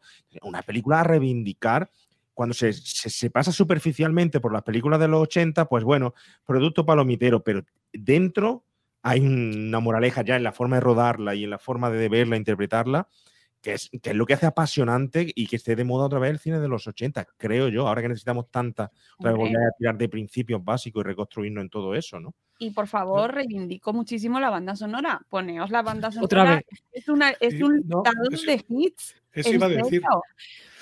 Yo tuve la suerte o la desgracia, en mi caso fue desgracia, de que mi hermana la vio con 12 años Claro. y yo tendría pues 14 o 15, ¿no? Yo la vi, una película correcta, un poco ñoña, porque con 14 años, pues eres un medio machito y te parecía ñoña. Y mi hermana, yo recuerdo que la grabó y aquello era en bucle, era ver la película fin de semana tras fin de semana. Mi madre tuvo a, bien comprar el vinilo de la banda sonora de aquella película que sonaba constantemente porque lo ponía mi madre que le encantaba la banda sonora y si no lo ponía mi hermana y yo tengo pesadillas con la banda sonora porque es que era, era un bucle, aquello era un bombardeo constante porque si no era mi madre el vinilo, era mi hermana o era la película. Pero tengo que reconocer que pese a que la tengo, o sea, no vería la película a día de hoy, cuando escucho la banda sonora, sí que tengo ese cosquillo de, joder, qué, qué banda sonora, macho, qué, qué, Coqui- qué- canciones. Marcó- Coquilleo, ¿dónde? En cojilleo. Ay. Por cierto, eh, lo que dice Me estoy Antonio, tocando los brazos aquí No te para los podcast. lo que está diciendo Antonio en el chat, que yo tenía también jóvenes ocultos, eh, Sí. elegida, porque Sí. ¡ah, qué cast! Por Sí. favor. Que, Escucha, y si hablamos y de banda sonora, sí. la banda sonora de Jóvenes Ocultos, Maravillosa, También, maravillosa. también. Menos Esa película, pero esa película tiene menos publicidad de la que. sí, Y se la recuerda menos de lo que debería. La de jóvenes ocultos. Es muy también- difícil porque también, y también es erótica festiva. Sí, oh, Sí, la figura del vampiro y tal. Hombre, a, la que, a las que nos gustaba la oscuridad y, y Mm. los vampiros y que te mordieran el cuello, Perdona, es que tiene un, tiene un cast que Jason Patrick, Corey Haim, Kiefer Sutherland, eh, Corey Feldman. O sea, por verdad. los favor, coris, los coris. los Corys, todos los Corys. Bueno, a mí me- encantó esa película, pero bueno. Ay, dice que también es Robocop. Robocop. Bueno, este dejadme-. Iba yo aquí a hacer un juego a los, a los comentarios de YouTube eh, para Sí, que sacaran sus notas, sacar todos vuestros papeles para votar en este año y iba a hacer aquí un repaso de todo esto que están comentando Sí, porque sí. parece que Dirty Dancing ha emocionado las hormonas de todo el público que tenemos hoy. Pero bueno, eh, repasemos. Tenemos Spaceballs, que la he traído yo. Tenemos eh, La Princesa Prometida, que la ha traído Mamen. La Chaqueta Metálica, que la ha traído Juan Pablo. Depredador, que la ha traído Quique. Y Dirty Dancing, que la ha traído Mónica. Yo voy a votar. buenas, ¿eh? Sí, a todo, ¿eh? Yo voy a votar eh, por Depredador, Quique, así que ahí tienes mi voto. Y me aprovecho para repasar los últimos comentarios que ha traído, por ejemplo, Iñaki, que dice, no me gusta Dirty Dancing, pero he de reconocer que se adelantó a su época. Y Antonio Aroca nos está haciendo un repaso de este año, que madre mía, la verdad que... Sí, sí. Y eh, tú este, lo que tú este dice que Predator o Depredador, si no gana, me voy del directo. Pues vamos a ver, vamos a ver. Uy. Eh, Juan Pablo, ¿qué votas tú? Yo Spaceball, Spaceball, creo que es de las eh, menos explotadas de los 80 y que más enjundia tiene para, para sacarle y para pasarlo bien. Creo que es una película a reivindicar esa. Eh, Quique. No, perdón, me he adelantado. Mamen. Mm, Venga, Spaceballs. Vamos a reírnos, que el humor hace falta en la vida. Ahora, ahora sí, Quique. Yo, como no puedo votar Depredador, que en el chat va ganando, voy a votar también Spaceball. Pues Mo- no momento, un momento. Ah. Yo tengo que decir que como película considero que la chaqueta metálica es, o sea, es la pera limonera total. Lo que pasa es que me produce tanto malestar emocional que no estoy, no estoy en ese momento. Entonces, Spaceballs. Yo es que si tuviera que elegir cuál vería siempre sí o sí de todas las que hemos dicho en cualquier momento, siempre sería la chaqueta, o sea, Spaceball. Mm. O sea, o sea, es que la lo de vela- velocidad absurda, es que eso es maravilloso. Eh, Mónica, decías que no te he oído. Eh, la princesa prometida. La princesa prometida.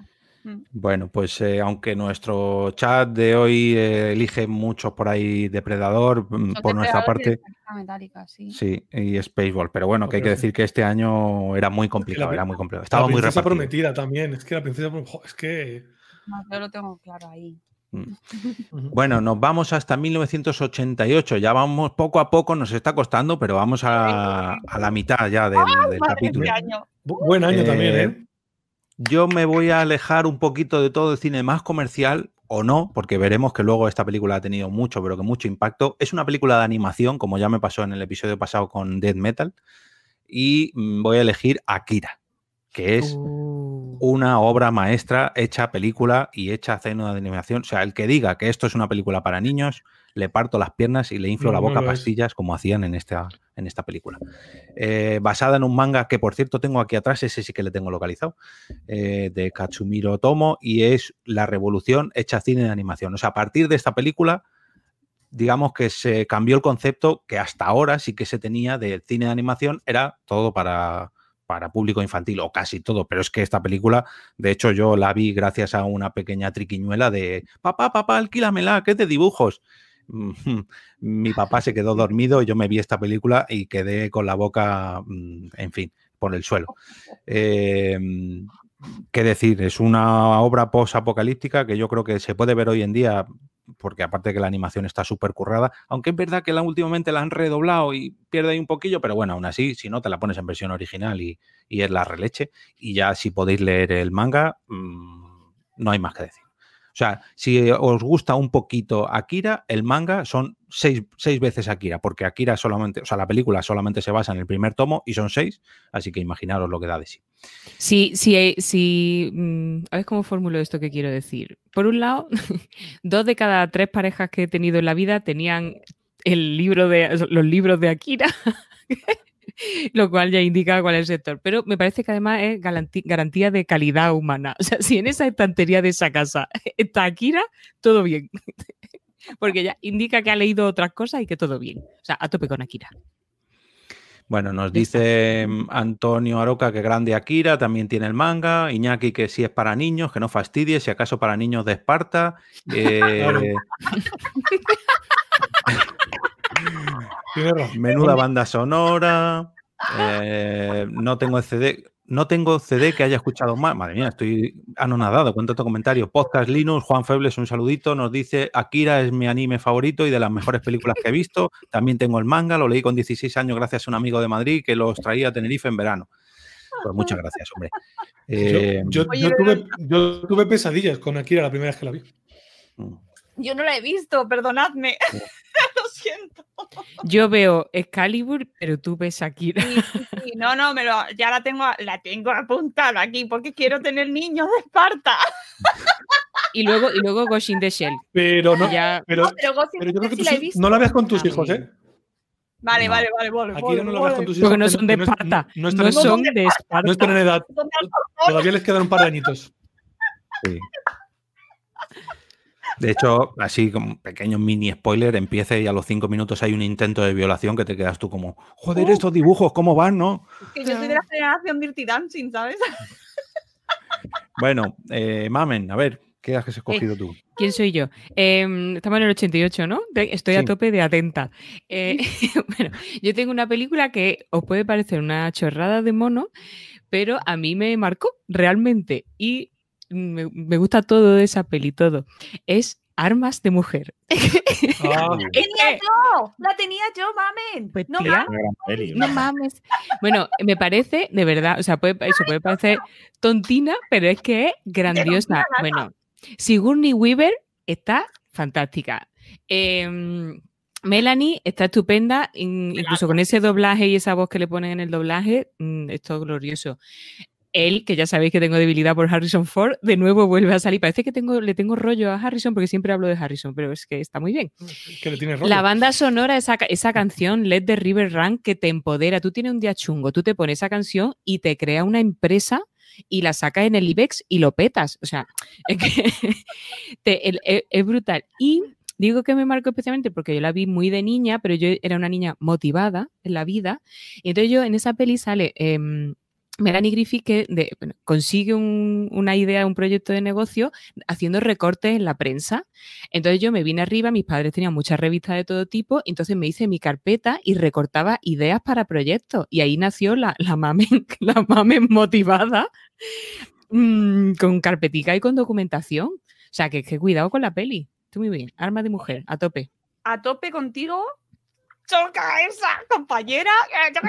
Y reivindico muchísimo, muchísimo a una secundaria de esa película. Hombre, adoro a John Cusack. La Cusack. Adoro, adoro a esa mujer. Y por favor, reivindico esos peinados. Sí. ¿eh? ¿Crees que la vi, la vi hace poco, esta película, además, precisamente? Por favor, esa estética, esos peinados, esos cardados. O sea, para, para los que nos gusta un poquito el mundo de la moda y de la, de la estética ahí, es que es una evolución brutal. Brutalísima. O sea, La- esa- la- el maquillaje, la pintura, la- esa hombrera que podías jugar al rugby. O sea, tú salías de la oficina y podías jugar al rugby según terminabas. Mm, Maravilloso. maravillosa, maravillosa, maravillosa. Yo tengo que reconocer que no la he visto, pero al eh, escuchar Sigourney Weaver y Armas de Mujer se me vienen a la cabeza otro tipo de Otra cosa. O sea, Sí. buenísima. Está bien. Está muy bien. Y además Melanie Griffith en un momento dado le dice a Sigourney, quita tu puntiagudo culo de mi cara. O sea. Nada más que por eso hay que serie- verla. La, la frase mortal de esa peli es la de tengo un cuerpo para el Para- placer, una mente para los negocios, para las finanzas. para las sea, finanzas. Y entonces yo, cuando, toda mujer que ve eso, toda no, pero bueno, vamos Te a la hacer quedas. como la finalización haces así como, ¡uh! sí, sí. O sea, este body para la fiesta, esta cabeza para... ¿eh? Por eso, por eso. Esta película de verdad es muy guay. A tope con armas de mujer. Let the Bueno. river run. ¿Pensáis vosotras que, que- que el perfil femenino de, esa, de las chicas en esa película está un poco desdibujado? Es decir, os A digo, ver. en los 80 era muy difícil, esta película es maravillosa, pero era muy difícil hablar de cine donde la mujer tuviera un papel como el, que, como el de esta película. Pero sin embargo, eh, cuando se decía hacer una, una película donde eh, eh, hay un protagonismo femenino, se hace un protagonismo muy duro y un protagonismo que no es realmente real con la mujer que en ese momento se estaba empezando a prodigar. Recordar, del año 80 al 90, las universidades de España tenían más número de mujeres matriculadas que de hombres. Y terminaban más mujeres. Y sin embargo, no se sabía, ni se reconocía, ni, ni tal y cual. Eh, pero el perfil que empezaba a enseñar el cine, de repente te encuentras con este perfil, ¡puf! en los 80, claro, y te, te reventaba la cabeza, ¿no? Era súper fuerte, ¿no? Ahora lo ves con los ojos de hoy y dices, pues es normal, y porque, porque ha cambiado todo mucho. Pero pensar en ese momento, ver a una mujer eh, que salía realmente, eh, salía de, de casa, de, de casa, y encontrarse un prototipo de chica así. No, Bueno, pero, pero dices tú que está normalizado, pero aún así me Bueno. parece que sigue siendo muy poderosa la normalización que se produce de, de que son mujeres. Es cierto que tiene esa parte negativa de que al final es mujer contra mujer, que decía Mecano, eh, hablando de otro tema, es mujer contra mujer y esto reforzaba la idea de que las mujeres somos malas para las mujeres, ¿no? Es que somos nuestras peores enemigas, digamos, pero en general la lectura me parece súper guay. Sí, la sororidad no está. No, no. No, pero eh, a nivel empoderador mm, tiene elementos que yo creo que contribuyen a que las chicas de aquella época dijeran "Mm, a tope con todo. Que es verdad que luego se queda, eh, es al final, eh, pues una peli de Hollywood y se nota, ¿no? Y al final lo que quieren es al tío, vale, no escarbemos, pero tiene frases y tiene momentos que es que son de que te vienes arriba, ¿no? Que te Sí. ponen muy arriba y te matriculas en tres carreras cuando terminas de verla. dices, Y te, "Yo- lee, y te lee el Financial Times en el ferry, a Claro, Staten Island. claro. exactamente. Entonces, a ver, tiene sus puntos porque es verdad que no es perfecta, pero es que te- tiene, tiene, unos momentazos Es que Mel- maravillosos. Me- Me- Melanie es una actriz muy. Con esa Bueno, No, no, me, me- mejor dicho, es compañeros, que vayamos adelantando porque es que Vale. vamos a llegar ahora mismo a la mitad con la película de Juan Pablo y nos queda mm, menos de la mitad del programa. Así que, Vale. Dale, dale. eh, venga, Juan Pablo. Bueno, eh, me hubiera gustado quedarme el último para decir, digo, a ver si dicen todas sus películas y no piso a nadie y puedo decir un montón de películas que hay aquí y hacer referencia. Pero bueno, Pero me callo.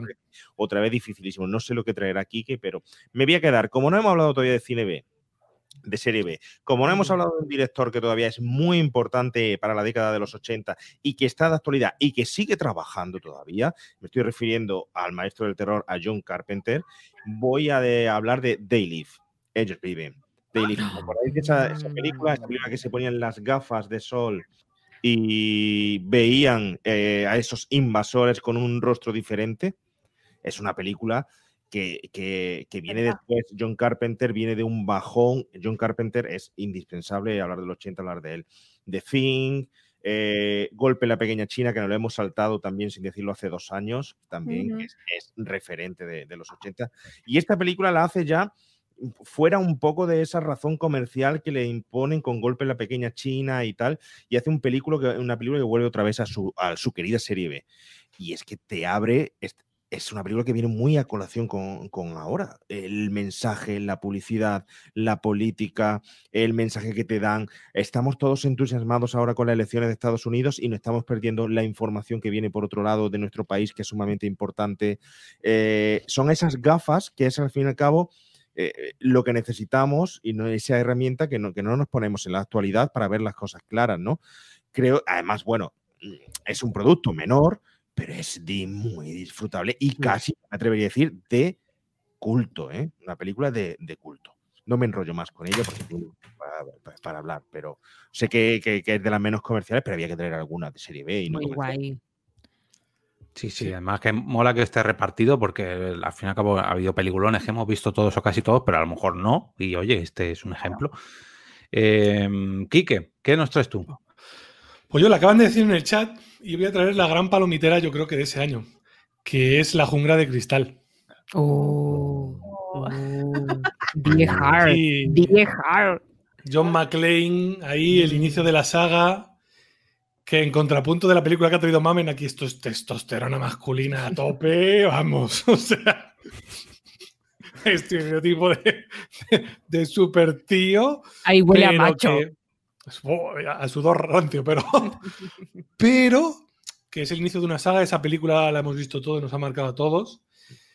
Eh, yo creo que si, te- si alguien pregunta una película de Bruce Willis, pues se- la primera que todos pensamos va a ser La jungla de cristal y después todo es luz de luna, pero...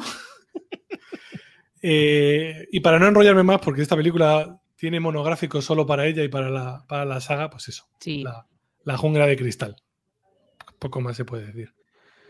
Bueno, pues mientras pensáis a qué película. Ah, bueno, perdón, falta Mónica, Mónica, Mónica. que ha No, dicho. yo, tenía, yo tenía Armas de Mujer y Willow, por, si- porque Ah. no sabía muy bien cuál elegir. Echaba de Willow. menos esa película, Willow, Sí, no mencionarla. sí, creía que eh, la iba a mí es que me gusta, siempre me ha gustado mucho la fantasía y eligiendo, teniéndolo como referente también dentro del laberinto o la princesa prometida, a- eh, yo era público total de Willow y lo sigo siendo porque es preciosa, se la he puesto ya a mis hijos.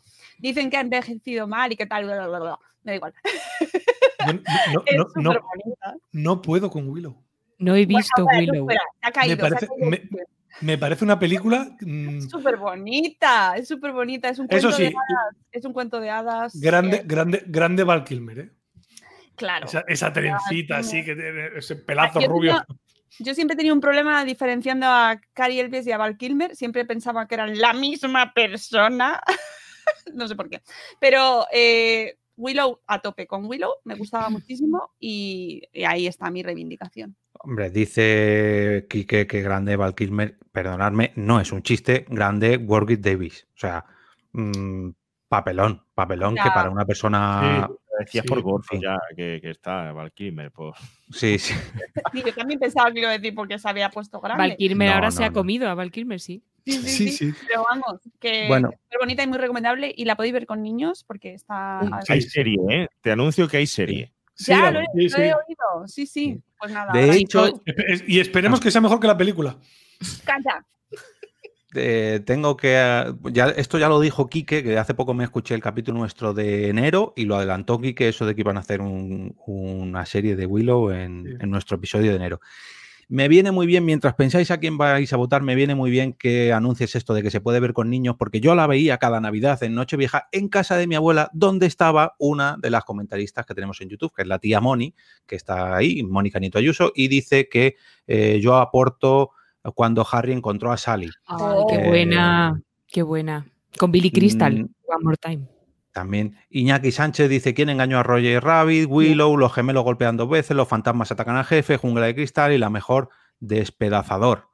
Eh, que estoy seguro de que Juan Pablo la conoce. Bueno, Puedo, eh, puedo votar, puedo votar una sí. que no hayamos dicho, porque quien engañó a Roger Rabbit, a pesar de que no la he cogido, es de mis pelis favoritas de toda la historia. oh, No vale, no vale. Puedo votar por Iñaki, ¿no? También hemos dejado Big por ahí, que es otra Sí. de las películas. Big, es Bueno, y, y están- y- y Antonio Aroca dice Las amistades peligrosas, que es un peliculón. Uf, amistades ¿cuál? peligrosas es un peliculón y gran grupo con también. Malkovich. Ah, y, bueno, y y cortoci- y me- mejor. Y cortocircuito Yo creo que 2, tiene que no lo hemos dicho, pero Antonio nos dice Cinema Paradiso y creo que esa debe de ganar. pesar Ay, también. Oye, y amanece que no es poco, ¿no es de este año también? ¿Es de ese año? No, cállate Creo- la boca. Sí. Cállate la boca que es del que viene. Ah. Spoiler, spoiler. Ah, es del Cállate la 89, es verdad, perdón. Cállate. Bueno, vamos a meter todas las películas en la votación, que por cierto, me han chivado ya por ahí que se- alguien se ha declarado ya ganador de las elecciones de Estados Unidos, pero bueno, no, no ¿He sido yo? Tenemos.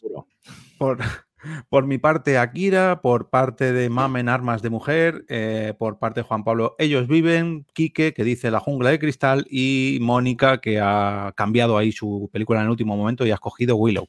Pues yo voy a votar por Willow, así. Aunque haya salido de sorpresa, pero me marcó. Eh, Mamen. Mm, yo quiero quien engañó a Roger Rabbit, quiero armas de mujer, o sea, armas de mujer, quiero amistades peligrosas y cinema paradiso. Y, y, y vale, venga, y de las que puede votar. Akira. vale. Eh, Juan Pablo. Eh, yo la jungla de cristal. La jungla de cristal. Uf, va a estar reñido esta vez. Quique. Pues yo de las que puedo votar, Armas de Mujer. Yo también. Let the, let river run. Uh, menos mal que Mónica cambió su película en el último momento porque gana Armas de Mujer. Perfectísimo. Bueno, Ya pues em, para verla con esos ala. pelos. No- os cardáis bien y ponéis vuestros videocassettes en funcionamiento y ese VHS o beta incluso para traer esa película. Bueno, nos vamos hasta 1989 y aquí es donde yo ya poco a poco eh, me ponía al día y empezaba a ver películas que más o menos correspondían a mi edad. Eh, os estoy hablando de Mira quién habla, con un jovencísimo John Travolta y un doblaje y una, y una grandísima, también hay que decirlo, Kirstel Alley, que no, sabía cómo se llamaba esa actriz, pero mira, ahí deja el dato también. Eh, un doblaje, nunca mejor dicho, espectacular, tanto la versión original como la versión en castellano. Y a mí personalmente esta película me, me hace mucha ilusión traerla porque cuando era pequeño la viví de una manera, pero cuando he sido adulto la he vivido de otra. Y cuando he sido padre la he vivido de otra completamente diferente. Así que aquí queda mi gran aporte y recomendar también Mira quién habla ahora y Mira quién habla ahora también, que es allá con los perros. Ya, eh, bueno, pero bueno, Ya. pero la segunda está muy bien también. La dos es muy guay cuando le coge el peluche a la hermana y se lo rompe y le dice, has matado a mi amigo. Y da mucha pena. da mucha pena. Os tengo que decir que se la puse el otro día a los peques. Mi hijo se moría de la risa, pero de verdad, con, con el doblaje de los niños se moría. Pero eso, pero vista a ojos de hoy, está un poco todo mal también, ¿vale? De cosas de sobre que las mujeres sois todos, nada raciocinio, todo locas, todas locas. Y los hombres también. Eso, pero también, bueno, madre Sí, sí. soltera, en fin. Hay, hay cosas regulares, pero en los- mi peque se partió de risa. La relación de ella con sus jefes y bueno, en fin, en fin. Está- está todo Mm, mal. Sí, sí, sí. sí. Pero, es verdad que, que en aquella época era muy divertida. Era muy divertida. muy divertida. espermatozoide yendo, vamos, vamos, pi, pi, pi, Sí, sí, sí. Nos puso A ritmo de los Beast Boys. Sí. Nos cambió la manera de, de escucharla ahí. Y, y aprendes también cómo, pero yo aprendí mucho de cómo se hacían los niños por aquel entonces gracias a esta película, gracias a la intro de esta película. Eh, mamen, a ver, Bueno, pues no sé si sabéis qué película voy a traer este año, porque como alguien con la boca un poco grande ha hablado hace tres minutos, ¿vale? ¿Eh? Pero voy Boca a coger buzón, boca la- buzón. Todas las películas de este año son contingentes, pero la que yo traigo es necesaria. Esto amanece que no es poco, que para mí es religión. En mi casa es verdadera devoción. Por, ellos tienen por Follner, en mi casa es por esta peli. Eh, creo que es la, lo que, o sea, la referencia de la que más tiro para todo. O sea, me duele el rizoma, mm, he acogido para toda la vida. O sea, es que es, es gloriosa. Cuando le está soltando la chapa al del bar y dice, va, me cago en tu muerto uno a uno, ¿qué te he hecho yo para merecerme esto y que me suelte esta chapa? Es que todo, el olor de los de lo exiliados, el oye que venimos a invadir el pueblo, me parece de los mejores guiones ever. Las actuaciones, bueno, el coño un negro, es que dice, si no se ha acostumbrado ya que tienes 40 años, ya no se acostumbra. Es que es todo. Me la, como sabéis, veis, me la sé entera. La Eh, mejor lo película. Está haciendo un, ¿cómo era? Como, lo está haciendo un, un de bien, o como. No me acuerdo. Un pijo de bien. De están bien. haciendo un pijo de bien. de ala, bien. hace flashback. ¿No te pasa que eh, le dices esas frases a tus hijos a sabiendas que se, van a quedar así como igual, pero tú las tienes que decir porque es que toca Es decirlas? que toca y ya llegará. Y además luego, o sea, es que además sirve para aprender, porque tú la ves y oye hablar al cura y al de la Guardia Civil del libre albedrío. Y tú de, en esa edad que la ves dices, ¿qué será el libre albedrío? Y lo preguntas. ¿Qué- qué es? y tus padres se ponen nerviosos. O las putas comunales, ¿no? Eh, Hombre, que, o me respetará padre. me respetará. O Las elecciones, hemos ganado los mismos de siempre, menos la Guardia Civil que ha perdido las elecciones. De Sara tengo que otra vez. Y, y lo de las madres, a mí me encanta lo de ¡Hijo de mi vida! ¡Hijo de Arma de mi corazón. casa, mi madre! Y la canción de, del, maestro. eh, Sí, se llama corazón. sí, Y la ingle. La la in- ingle. el examen, la ingle. La ingle y el clavel. La ingle. No, no, es, es- es que es todo. todo, Esa película es. es re- Tenéis que, tenéis que votar esta porque ya da igual lo que haya Sí. este año, que esta es la mejor. ya- yo abandono ya la carrera presidencial. Ya está. Me placton. Bueno. Me placton. Me Plankton. Eh, Juan Pablo, ¿qué nos traes tú? Bueno, yo no quiero hacer mucho eh, spam dentro, pero me parece, Amanecer con es poco, me pareció una gran película. Hace poco le dedicamos un monográfico a ella. Estuvimos hablando con el chico que ahora es el alcalde de, de aquel pueblo, el chico. Aina se llama el pueblo. Con Guillermo Montesinos hicimos un buen monográfico de esa película. Y la verdad es que, bueno, eh, es una joya del cine José Luis Cuerda que lo hemos perdido hace poco y una película eh, reciente. Y bueno, es una maravilla, ¿no? Eh, de Mira quién habla es otra maravilla también. Y por cierto, voy a referenciar que esa película me ha servido a mí para coger el título de un nuevo proyecto que, con el que llevo tres episodios que se llama Mira quién habla. Y son conversaciones de cine con, mi- con mis hijas. Y hablamos Qué de guay. cine y de psicología, es decir, de cómo ellas interpretan lo que ven. En, la- en las películas. Y mira quién habla, es una gran película. Pero yo me voy a traer al señor Gene Wilder y a Richard Pryor, que aunque no gane esta película, porque sé que no va a ganar, pero son iconos de los 80, son grandes currantes de la época y es eh, No me chilles que no te veo. Bueno, qué película. sí, sí. creo que es Dos, dos- Uh, dos humoristas buenos, buenos, buenos. buenos. Creo que es una Sí. pasada de, de película que todas la vimos en, en aquella época, que la historia de Richard Pryor es eh, f- su historia personal es para rescatarla, indagar un poco más en él, ¿no? Y Jenny Wilder, pues desde aquel chile de montar calientes eh, es un- una pasa trabajando con Mel Brooks y tal. Bueno, no me puedo enrollar con esta película porque me enrollaría muchísimo, pero sí es verdad que pone en escena pues esas complicaciones que en aquellos momentos había entre mm, aquellas personas que tenían algún tipo también de eh, discapacidad y tal, y se hacía de forma humorística, ¿no? Y además que era una panza de, de- de reír y se podía ver en familia. Así que esa es mi aportación. Muy buena. Perfectísimo. Bueno, ahora leo los comentarios de YouTube, que está la cosa candente, pero Ah, Quique, eh, ahora, Pues- ahora repasamos. Este año es un gran año de, de continuaciones de sagas, de sagas muy míticas, pero como no quiero pisarle, no sé si Mónica traerá alguna. No. Bueno, pues entonces voy a decir que está Regreso al Futuro 2, ¿Qué creen que está Los Cazafantasmas 2, Karate Kid 3. Pero yo voy a traer pues una que tiene algo que ver con las que he traído antes y es Kickboxer. Uf. De nuestro amigo Juan Claudio Van Damme. Me parece genial. ¿eh? Una elección. Y es que yo- bailecito. Yo, yo, yo de pequeño eh, hubo, una, hubo una época en que yo me hice muy fan de todas las películas de artes marciales y recuerdo con mucho cariño que las veía con mi padre. Solo nos gustaban a ella a mí, a mi madre y a mi hermana, ¿no? Y veíamos muchas películas de estos de, de asiáticos volando, de kung fu, de karate y tal. asiáticos Y, volando? sí, por no discriminar a un único país. Por cierto, antes ha comentado, ahora hablamos de YouTube, o sea, de los comentarios, pero antes es que no se me ha pasado comentarlo. Vanessa ha comentado que teníamos que hacer un programa dedicado al cine de chinos de los 80. No sabía yo que Vanessa era gran fan de este tipo de películas, pero oye, me la apunto, me la apunto. Y bueno, yo creo que, pues eso, Kickboxer, que fue esa película que lanzó al estrellato a Van Damme. Y luego creo que ha ido quitando alguna película de capa caída, todo hacia abajo. Y nada, esa mítica escena de Tom Poe dándole patadas a una viga y cómo la viga se movía, aquello era como muy espeluznante. Y nada, pues no me enrollo. Y la de, la de ponerse los cristales en los, Sí, en en los los- puños, que en Hotshot hacen En la Hot coña Shot, y se sí. ponen caramelos, es que es Sí. Los ositos de peluche y Sí. Toffee. Bueno, Y Mónica, había Ah, que traer a, a Juan Claudio.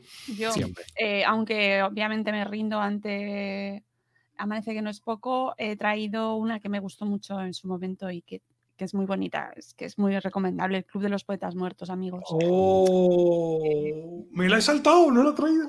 Es, es una peli también como necesaria en cierta época de tu vida, que estás ahí como buscando tu hacia dónde vas, tu caminico, es para verla ahí en cuando eres Es una, es, una, es una peli para verla ahora, ¿no? Que está lloviendo, te pones. Es Estos de días que ha hecho malo, te, llorar, lloro- te lloro- sientas. Lloro con la muchísimo mantica. cuando la veo, muchísimo. Es una peli muy bonita. Yo les hice, hicieron un especial los chicos de Nakatomi Radio sobre esta peli, les mandé un audio y una participación casi llorando, porque es que, es, que te- es muy bonita y además eh, también tiene una cosa muy, muy importante que es eh, que te contagia el amor por la poesía.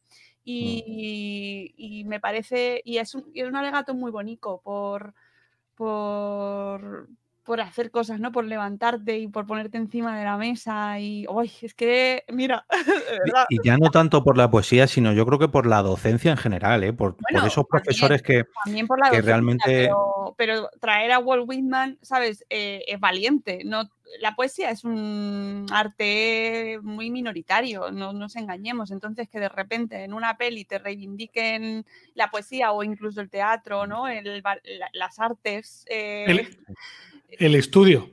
bueno, aparte del estudio, no, pero y luego, por supuesto, esa historia personal que tiene de drama, ¿no? De esos chicos que están encorsetados en lo que tienes que hacer. Ay, es que es muy bonita, verdad. Es muy bonita y por supuesto ese protagonista maravilloso que siempre digo mal su nombre, así que decidlo vosotros. Robin Williams. Eso, que siempre le mezclo con el cantante, ¿sabes? Siempre digo Robin Rob- Williams. de Tú di Robin. Con una I abierta, como Claro, si fuera andaluza. como Cuando digo hobbit y hobbies, que siempre hago así como hobby y me lo te alejas. me alejo porque nunca sé si estoy diciendo el hobbit o los hobbies. Mm. bueno, pues con Robin, Robin Williams eh, me pasa igual. Y es que todas las pelis que hace ese hombre son maravillosas, pero es que en esta está Espectacular. Maravillosa. Y es una peli de, de- de paso de generación para poner a los jóvenes. Sí. A mí, de hecho, me la pusieron en el instituto y. bonita. la verdad que te deja diciendo, madre mía, yo no sé si quiero ir a la universidad, ¿eh? Eh, bueno, dilema, ¿no? Crea dilema esta película porque te, mm, te hace pensar también de qué forma la educación te impone o tú llegas a reflexionar sobre lo que estás recibiendo, ¿no? Claro. Otra película genial para eso es Todo en un día. Esa película, a pesar de la, de la comedia y de tal, tiene un mensaje muy profundo sobre qué nos están metiendo que debemos hacer o qué es lo que vamos a hacer de verdad o queremos hacer nosotros, ¿no? Y, y bueno, eh, El Club de los Poetas Muertos, una película que pa- para eso te hace meditar, pensar, bueno, es un icono también, ¿no? Sí. Sí, sí. Estoy, estoy- estoy buscando porque yo creo que hace unos años estrenaron una que era como una versión del Club de los Poetas Muertos, pero donde en vez de ser todo hombres, los que estaban en el club eran todo mujeres. Pero ahora mismo no encuentro, La no recuerdo. de Mona Lisa. Esa. Esa es, sí. Pero no es igual, no es igual de, No. potente, lo siento. No, no. Me No, no gustaría. es igual. pero- Para mi gusto, son dema- demasiado emocionales las dos. O sea, demasiado Pero- pretendidamente emocionales. Sí, sí, sí, Tengo que está claro, decirlo. está claro. Pero- Sí, sí, sí, es una, es una llamada profunda. Pero a mí me, Le están haciendo la cama desde que empieza. La sonrisa de Mona Lisa es más, ¿eh? Porque Sí. es como más, ya te voy ahí. Pero sí, sí. Pero bueno, es una época en la que eso te, te lo pide el cuerpo. Es como cuando te pones a ver Anatomía de Grey. Tú ya sabes a lo que vas, Hombre, ¿sabes? Dame emociones. Da igual. dame, dame bomba, dame accidentes de avión, dámelo Claro, todo. Mete la mano en el corazón, aguántalo ahí. Bueno, que vamos hay a que ver, ah, hay que ver The, The Good Doctor, hablando de Anatomía de Grey. Vamos a que- hacer la penúltima votación y repasamos las películas que hemos traído. Eh, por mi parte he traído Mira quién habla, Mamen ha traído Amanece que no es poco, Juan Pablo no me, chi- no me grites que no te veo. Eh, Quique ha traído Kickboxer o Kickboxing, no sé cómo es. Kickboxing. Boxing. No, no, Y, Kickboxer, no, no, eh, la película es Kickboxer, creo. Kickboxer me suena más a gallumbos. Sí. Eh, y Mónica, el Club de los Poetas Muertos. Y mientras la gente va pensando su película favorita y vosotros también, voy a hacer un rápido repaso a los comentarios que nos dice Iñaki Sánchez a través de YouTube. Una locura. 1989 fue el estreno de la segunda y tercera parte de un grande de la serie Z, El Vengador Tóxico. Uh, guay. Batman de Tim Burton. Eh, Antonio Aroca dice que voy a decir de este año una joya de la animación que pasó muy desconocida. Nikki, aprendí de bruja, que era Sí. Kiki, pero se cambió por, el, por motivos evidentes. Esta hace poquito la vi yo con mi hija y le gustó mucho. Mm. Yoyo Fernández, que levanta la mano. Ahí está. Un saludito. Eh, Antonio Aroca también dice La Sirenita, Paseando a Miss Daisy, Nacido el 4 de julio, Atame, Atame, que no paro de comentar películas, eh, El Club de los Poetas están muer- eh, Muertos, iba a decir violentos. Eh, eh, o Capitán, mi capitán, Salvar a Soldado Ryan. Gracias. Ad Morte también, El Club de los Poetas. Ah, vale, esto ya son votaciones. empiezan, empiezan a votar por el Club de los Poetas Muertos todos. No, empiezan a Eh, votar por. Amanece, que no es Amanece poco. que no es Sí. poco, ha votado Bueno, y. Mm. Pero yo he votado por Amanece que no es poco, venga, ya. Venga, pues mm, Quique se lo, o sea, Mónica se lo quita de encima. Venga, pues yo me quedo con el Club de los Poetas. Eh, Mamen. Venga, el Club de los Poetas. Aunque mm, no me chilles que no te veo, me gusta. Me gusta. yo, yo, yo voy a votar a No me chilles que no te veo. Por traer algo de humor. Pero está ahí, ahí, ¿eh? Con... Yo creo que el Club de los Poetas Muertos. Qué bonito, por favor. Pues. Para una que gana Mónica, está llorando. Es que, es que levantarse de la silla y ponerse en la mesa. ¡Oh, Dios! Sí. Un momento. Es que es, es impresionante. Qué bonito. ¿Cómo impresionante va a ser el último año que traemos? Ahora nos vamos a vamos a cambiar. Aquí hay debate. Hay debate porque el 1990 entra en los 80, ¿no? Y os explico por qué lo hemos metido para dejarlo clarinete.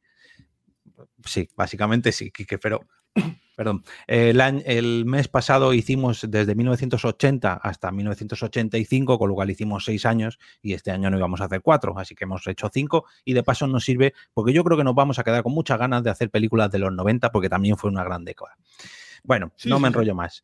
Eh, En 1990 yo me voy, o mejor dicho, me vuelvo a volver a subir al DeLorean para traer Regreso al Futuro tercera parte. Qué buena. Es que todas. ¡Bravo, bravo! O sea, Eh, la segunda me gustó, pero es que el cierre de la trilogía, Tercera. pues es que fue, o sea, eso de que volvieran tantos años atrás, 100 concretamente al, al western, 1885. ahí está. Cómo hicieron tantos y tantos guiños a las películas del oeste, cómo subieron encajar bien que eran unos inadaptados a su tiempo, pero uno llevaba ya unos años allí, otro no, no, no. Ese cierre de la trilogía que me parece espectacular con ese niño que se hacía pis. Y en fin, mm, hablé ya de Regreso al Futuro en la primera parte de este capítulo y ya pues no, no voy a decir Es- nada más, que es, es- una de mis trilogías favoritas. Esa locomotora que viaja en el tiempo en la última escena de todas. Y que sirve también para, hacer, para la serie de dibujos, que fíjate Sí. lo que dio de sí esta trilogía, que por cierto ya han dicho por activa y por pasiva que no van a hacer remake, y hace No. poco leí un post del director porque lo justificaba, que nadie quiere ver a un, a un Michael J. Fox ni a un Christopher Lloyd haciendo papeles que ahora ya no tendrían mucho sentido, y yo personalmente lo comparto porque todos sabemos lo que le pasa al señor Michael J. Fox, Mm. eh, y oye, mejor dejarlo ahí, ¿no? Que yo creo que ya tuvimos bastante con tres películas que son maravillosas. Es que, es que son estupendas, entonces yo creo que lo estupendo no hay que tocarlo. Son, si, es- si es que eso es una, es una trilogía perfecta que cierra, pues, pues eso, ya está. Disfrútala, así. Es que, es que cierra y, y, mm, no creo que haya que actualizarla ni mejorarla. No lo necesita. No. Es nuestra. Bueno, pues eh, me voy por todo lo alto. Yo cierro mi década de los 80, guiño 90, ah, por eh, Regreso al Futuro 3. Mamen, ¿qué traes tú? Pues yo que he traído Blockbuster todo el rato, me, voy también mm, por lo alto y raro. Bueno, esto fue comercial, pero, pero en realidad en, en- en taquilla fue un poco fiasco. Muerte entre las flores de los hermanos Cohen. Porque yo, lo que hagan los Cohen, digo que sí a todo. los Cohen me anuncian patatas de huerto y yo digo obra maestra, Coens. este es un peliculón. El eh, Gabriel Byrne está que te muere. Ay. John Turturro, que es que me gusta también siempre, aparte de porque es Jesús del gran Lebowski, entonces ya nada más que por eso hay que quererlo y por su apellido, Turturro. Pero es que esta película es espectacular. No funcionó en, en taquilla en su momento, por lo visto, es verdad que es muy violenta y además una violencia mm, tal, pero precisamente por eso a lo mejor es tan potente, ¿no? Es, mm, esto es cine noir, negro, pero violento, pero es, que, es que me gusta todo, me gusta todo. Ya está. Permitidme que vuelva un año atrás para el, eh, la película de, Mo- de Mónica, de Zapata, uy, de, esa- de El Club de los Poetas Muertos, porque nos ha dejado Juan Febles, podcast Linux, un comentario que dice que alguno en clase intentó hacer lo de levantarse a la silla y el profe le echó una bronca que ríete tú. Así que, si por favor tenéis experiencias como estas, dejadnos en los comentarios, ya no del directo, sino en porquepodcast.com barra episodio 90. Eh, Mamen, ¿cierras tu, tu década ya de cine? Yo, yo ya la he cerrado Sí. con Ah, Muerte entre vale, las vale. flores. No, por eso que se habías acabado ya. Vale, vale. Sí, sí, solo que. Qué gloriosa. Tiene. Sí, sí, ha estado ahí a tope, ¿eh, Jorge? A ver, que te preguntaba para ver si querías añadir algo más. Eh, Juan Pablo. Bueno, eh, de los de los Cohen, a mí me encantan los Cohen, pero me encantan los Cohen de los 80, que nos hemos saltado, la traía yo también preparada, pero digo, bueno, al final he decidido otra. Pero Arizona Baby creo que es Bueno. la película de ellos que, que lo define en los 80 y Nicolas Cage que aparece por ahí de de sus primeras veces y tal. Y creo que esa película, mencionarla, por lo menos había que mencionarla. De los 90, volvemos otra vez a la dificultad. Es una brecha el cambio de esa década, de, se empieza a mm, redibujar otra vez eh, el cine, a interpretarse de forma distinta, a apostar por otro tipo de, de- de proyecciones. Pero yo aquí me voy a quedar con una película que a mí me flipa, una película muy extensa, muy larga, pero para mí es la película de gángster por encima de, del Padrino y por encima de otros. Uno de los nuestros. Película. Scorsese, eh, que no había salido, que es el barbudo de los 80, que todavía no había salido, creo que hasta ahora. Ray Liotta, magnífico, eh, Robert De Niro, y luego una película que hay mm, mucho género de mafia y tal mm, en la década de los 80, en los 70 y tal, y casi que llega a cerrar esa generación de cine eh, de este tipo, esta película, Goodfellas. Y Goodfellas eh, es que te narra en primera persona la, la historia de un niño, te estás viendo de niño en ese barrio que quieres tú pertenecer a él y vivir en él y ser mafioso, te entra ganas de ser mafioso, pero además un desarrollo cronológico por toda la película hasta llegar al momento eh, casi de la actualidad y cómo se reinventan los mafiosos y pasan de extorsionar al vecino a empezar a vender droga y meterse en el mundo de la droga. Y creo que tiene una fidelidad mm, de cierta forma abrumadora con lo que realmente es la vida de, esta gente. La escena de, la madre de Martin Scorsese el, con el plato de espagueti y los albóndigas, que fue espontáneo, hizo su madre las albóndigas allí y tal, eh, y sale ella y ese traveling, perdón, ese plano secuencia metiéndose en el nightclub, eh, recorriendo en la espalda de Ray Liotta hasta que se sienta en la silla con la chica, la hacen genuina. No sé, a mí esta película me encanta, me flipa, Mm. es mi película favorita de mafia y tal. Y creo que es un buen broche para la década. Peliculón. Pues sí, pues sí. Además, esa mítica escena, como decías tú, de cómo preparaba los espaguetis, eh, queda, queda ahí. Y por cierto, tengo que probar a hacerlo yo así un día. Eh, Quique, Pues mira, aquí tenía Regreso al futuro, pero como sabía que le ibais a coger alguno, me, me había preparado dos más. Una es, bueno, esto la pensé hace tiempo, Las aventuras de Fort Farley, pero como es una película de todo mal a día de hoy, y ya he traído las doctores y Esteso en el capítulo anterior. Además, el, el cómico era un poco racista y homófobo. Eh, pero el doblaje en español de esa película es. Yo la tenía divertido. ahí, ¿eh? O sea, cuidado. No, no, es que la película está muy bien, es muy divertida. No, no, bueno, eh, maravillosa. traído Y, Y tan aplicable, tantas balas. Sí. o sea, tanto tonto, tan pocas balas. Ay. Y este año, por cierto, se estrena La Historia Interminable 2, que esa no la vamos a hablar. Eh, pero no, en el 90 he elegido otro de estas palomiteras, de estas que son las tortugas ninja. Oh. Pero bueno, Eh, eso y es decías tú que está todo mal, y está todo mal. Pues esta también, a mí me gusta mucho, pero. Pero Bueno, no es pero- palomitero, ¿eh? No es palomitero la Tortugas Ninja. Es cine independiente de los 80, no se apostaba por ella, ¿eh? Era palomitera para los que éramos fans por aquella época, pero. Claro. Pero bueno, pues es una película que traía la serie de dibujos a, a la pantalla. Y, y yo la verdad es que la recuerdo que la vi con, con mucho entusiasmo, con muchas ganas y me agradó bastante. De que eran muñecajos, el, el malo no estaba del todo igual, pero, pero en general la película era una buena adaptación. Sí, hombre, para, para los que la vimos con su época y en su edad, sí. Claro, Ahora ya, por- yo creo que pasa un poco lo mismo con las de ahora, que bueno, Michael Bay pues hace su adaptación y bueno, pues sí, son las tortugas ninjas, sí. Por aquella época tú la ves con ojos de cinéfilo y dices, madre mía, que estoy viendo. Yo recuerdo que esta película la, la obligué a, bueno, la obligué, llevé a mi padre al cine para que la viera y se echó una siesta el hombre, ¿cómo la disfrutó? Uy, uy, uy.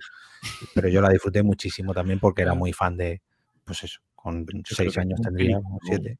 Jorge, yo creo que es un peliculón, Las Tortugas Ninja. Y Es una película con una, con una bueno, tiene, tiene una fotografía magnífica la película, reconocida, muy reconocida porque eh, el color de esa película y algún tipo de planos que tiene es brutal y, eh, y- y cinéfilamente está muy bien, un guion muy bueno, muy bien estructurado y cinéfilamente está muy reconocida la, la película.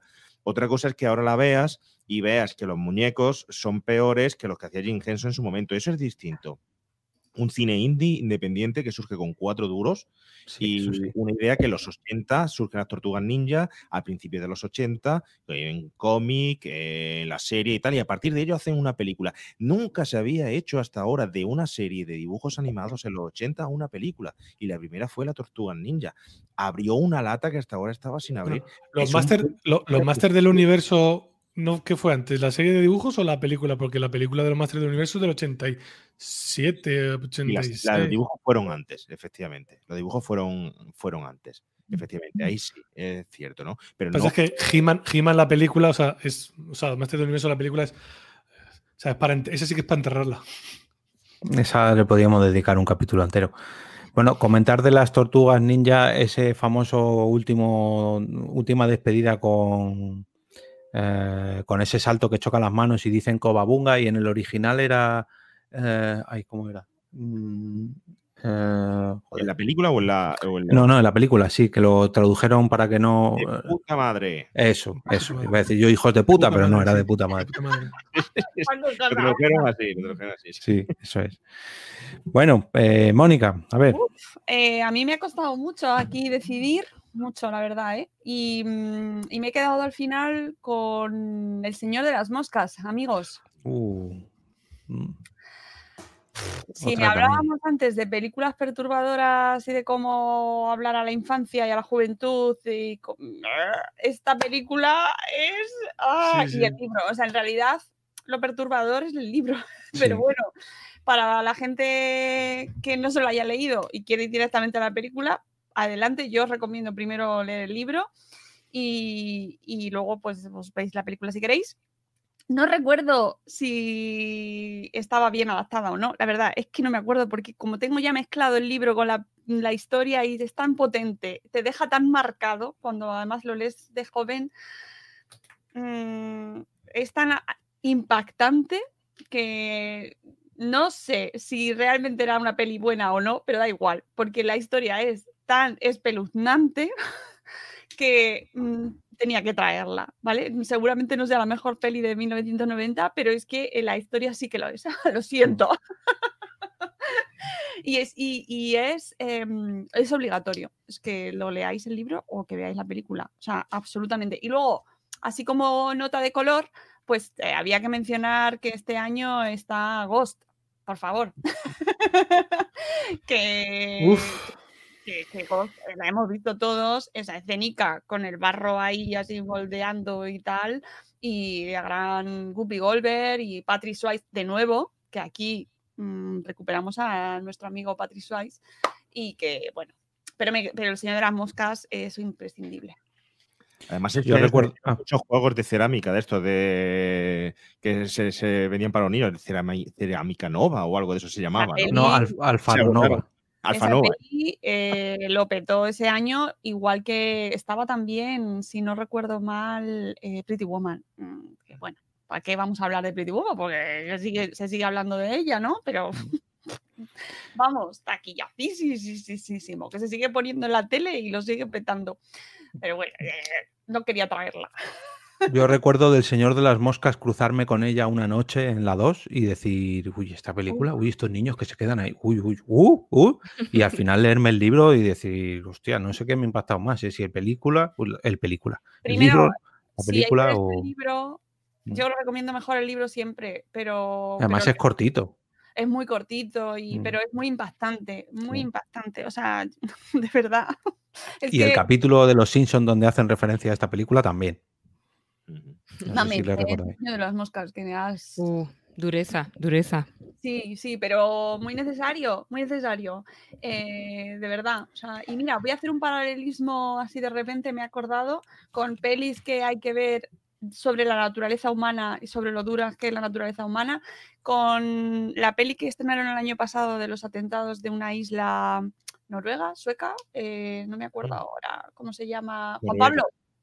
Eh, Noruega. Noruega, no me acuerdo el nombre de la película, pero es eh, los atentados estos que hubo en, la, en Sí. noruega, sí, donde este tipo con una metralleta se dedicó a barrer a un campamento, fue de chicos. Sí, era un campamento de, de chicos que La isla de Utoya, masacre de Utoya. La Utoya. peli se llama Utoya. Y mira, me establece un poco de, o sea, no, no tienen la misma historia ni tienen nada que ver, pero me parece igual de necesaria verlas eh, o leer el libro en el caso del Señor de las Moscas por mm, entender un poco cosas que pasan en nuestro mundo y muy necesario muy, muy duro, muy duro, muy duro, ¿eh? pero muy, muy interesante. Perfectísimo, pues ahí quedan todas nuestras recomendaciones. Vamos a recordarlas para que la gente pueda votar y ahora hacemos un repaso a todo lo que nos han comentado por YouTube. Por mi parte, he traído Regreso al Futuro 3. eh, Mamen nos ha traído Muerte entre las Flores. Uno de los nuestros será la elección de Juan Pablo. Las Tortugas Ninja, que Quique se ha puesto muy palomitero. Y El Señor de las Moscas, que ha sido la elección de Mónica. ¿Queréis repasar alguno de vosotros las que nos han dejado por YouTube? Mm. Yo destacaría, destacaría que nos ha nombrado Solo en Casa, que es una película También. que marca un hito y una brecha entre el cine de los 80 y de familiar y el de los 90. Sí. Sí, Venga, bueno, de yo. hecho. Ah, venga, a ver. Nos recomiendan Desafío Total, Eduardo Uh. Manos Tijeras, La caza del Octubre Rojo, Despertares, Solo en Casa, que le hemos dicho, Gos, Línea Mortal, Corazón Salvaje. Desafío creo- total. Sí, Desafío total, a- pero por favor, a tope con ella. A tope, a tope, a tope. No la versión, la original. Sí, no, por favor, la, versión, la versión. Colin No, no, Farrell y su única expresión facial, que es la de Joey oliendo a pedo en Friends. Muy reivindicable esta, No esta- puedo. por favor, maravillosa. Bueno, eh, eh, Mónica Nieto Ayuso dice que vota uno de los nuestros, pero eh, Antonio Aroca también, eh, pero bueno, vamos a ver qué votamos nosotros. Yo por mi parte me voy a quedar con las tortugas ninja. Lo siento mucho, pero Yo te, yo te devuelvo el voto. Yo, apúntamelo y me lo quito de encima. Regreso al Venga. futuro 3. perfecto. Eh, Mamen, Hay uno de los nuestros es muy guay, pero mi corazón siempre está, mi patata siempre va con mm, Regreso al futuro. Siempre. Sabía, sabía, sabía. Oh, pues no estaba en la lista, pero yo me quedaría con desafío total. Ahora sí que ha salido a tope con ella. Lo siento mucho, Sí. todas me gustan, pero desafío total es que es maravillosa. Ese Marte, Chuarche, Chuarchi, otra vez. maravillosa, maravillosa. Es que me encanta. vale, y de las que puedes votar, Eh, uno de los nuestros. venga. Y Juan Pablo, Yo me quedo con Tortuga Ninja. bueno, pues mira, tenemos... No me lo puedo creer, que gane la tortuga Tenemos... ninja. No, no, no, tenemos empate. Tenemos empate Ah, vale, entre vale. Regreso al Futuro y las Tortugas Ninja. Así que mm, os veis eh, la trilogía de. Regreso al Futuro y las dos, Y lo decidís. eso, y las dos viejas de las Tortugas Ninja o las dos nuevas, las que vosotros queráis. Bueno, por nuestro canal de YouTube parece que gana uno de los nuestros. Sí. Pero eh, tenéis eh, un montón de. Os hemos eh, recomendado un total de 25 películas en el día de hoy. otras eh, 24 el mes pasado, me parece que fueron. Y seguro que os recomendaremos muchas más en los próximos episodios de Por qué Podcast. No me quiero despedir de este capítulo sin leer rápidamente los comentarios que nos han dejado en Evox respecto al episodio pasado porque al igual que ha ocurrido con, con Sem en el, en el blog, eh, por nuestro canal de Evox se han pasado una personita que ha sido, po, po, po, po, dejadme un segundito, Portify, que dice, bueno, después de mm, ese vete al carajo que salió de las entrañas de Mamen, entiendo por supuesto desde el cariño y el colegueo, él se declara automáticamente Mamen Lover y dispuesto a crear el club de fans si no lo hubiese ya. Y ya verás ahora cuando te escuche con el nuevo micrófono. Me he Uh, reído lo más grande y encima compartimos la fascinación absoluta por el personaje de Sherlock Holmes. Por otra parte, Es que lo yo más- iría, Sí. por otra parte, yo iría sacrificando a Quique por el hecho de no haber visto los Goonies. Se ve que está sufriendo. Geniales todos, un abrazo. Pues, otro abrazo de vuelta por ti. muchas gracias, Porti- muchas gracias por ti. por Y ti que no es- la veas, y que no la veas. ¿Cómo que no? ¿Por qué no? Te oímos, Juan Pablo. No se te, no se te escucha. Se ha cortado, se ha cortado. Ha Oye, dicho que la, que la veas, ¿no? Que la veas. la Que no la veas, que no la veas, que no, ¿Qué, qué? no, no, no, que no la veas, No, no, no, no. No, no se que no la veas, no la me- Una me pandilla alucinante. un- yo soy de una pandilla alucinante. Los Goonies, no, no la veas. Está sobrevalorada. No la veas. Hoy lo que ha dicho al final. Mira que nos tenemos que ir ya, ¿eh, Juan Pablo? Venga, Tu gran participación en este programa. Hasta luego. Recordad que podéis escuchar a que nos ha dejado este comentario a Portify en Condenados Podcast y en la nueva versión de este podcast, que ya sabéis que trata sobre las experiencias de los maridos y ahora también maridos y mujeres eh, respecto a sus contrarios y contrarias. Así que ahí queda recomendado. Como también queda recomendado el podcast, si os ha gustado este capítulo de cine de los 80-90, el de remake a los 80 de Juan Pablo, tenéis ahí episodios, episodios, episodios para rememorar películas. Muchas gracias por pasarte por aquí un ratito durante esta mañana de sábado, Juan Pablo. Bueno, un lujazo, un placer eh, que me hayáis aceptado aquí eh, en Porque Podcast. Me lo he pasado fenomenal, ha sido una experiencia estupenda. Sabes, muchas veces estás dirigiendo un podcast y te apetece también poder participar de, de- en colaboración porque, porque llegas a disfrutarlo. Yo entiendo la adrenalina que tiene que tener ahora mismo Jorge dirigiendo todo esto y todos los gaches, los mecanismos y tal, ¿no? Y nosotros hablar distendidamente y me habéis dado la oportunidad. Agradecidísimo porque me lo he pasado brutal. Igual. Bueno, Gracias. pues Has puesto la, la calidad en el programa. Desde luego.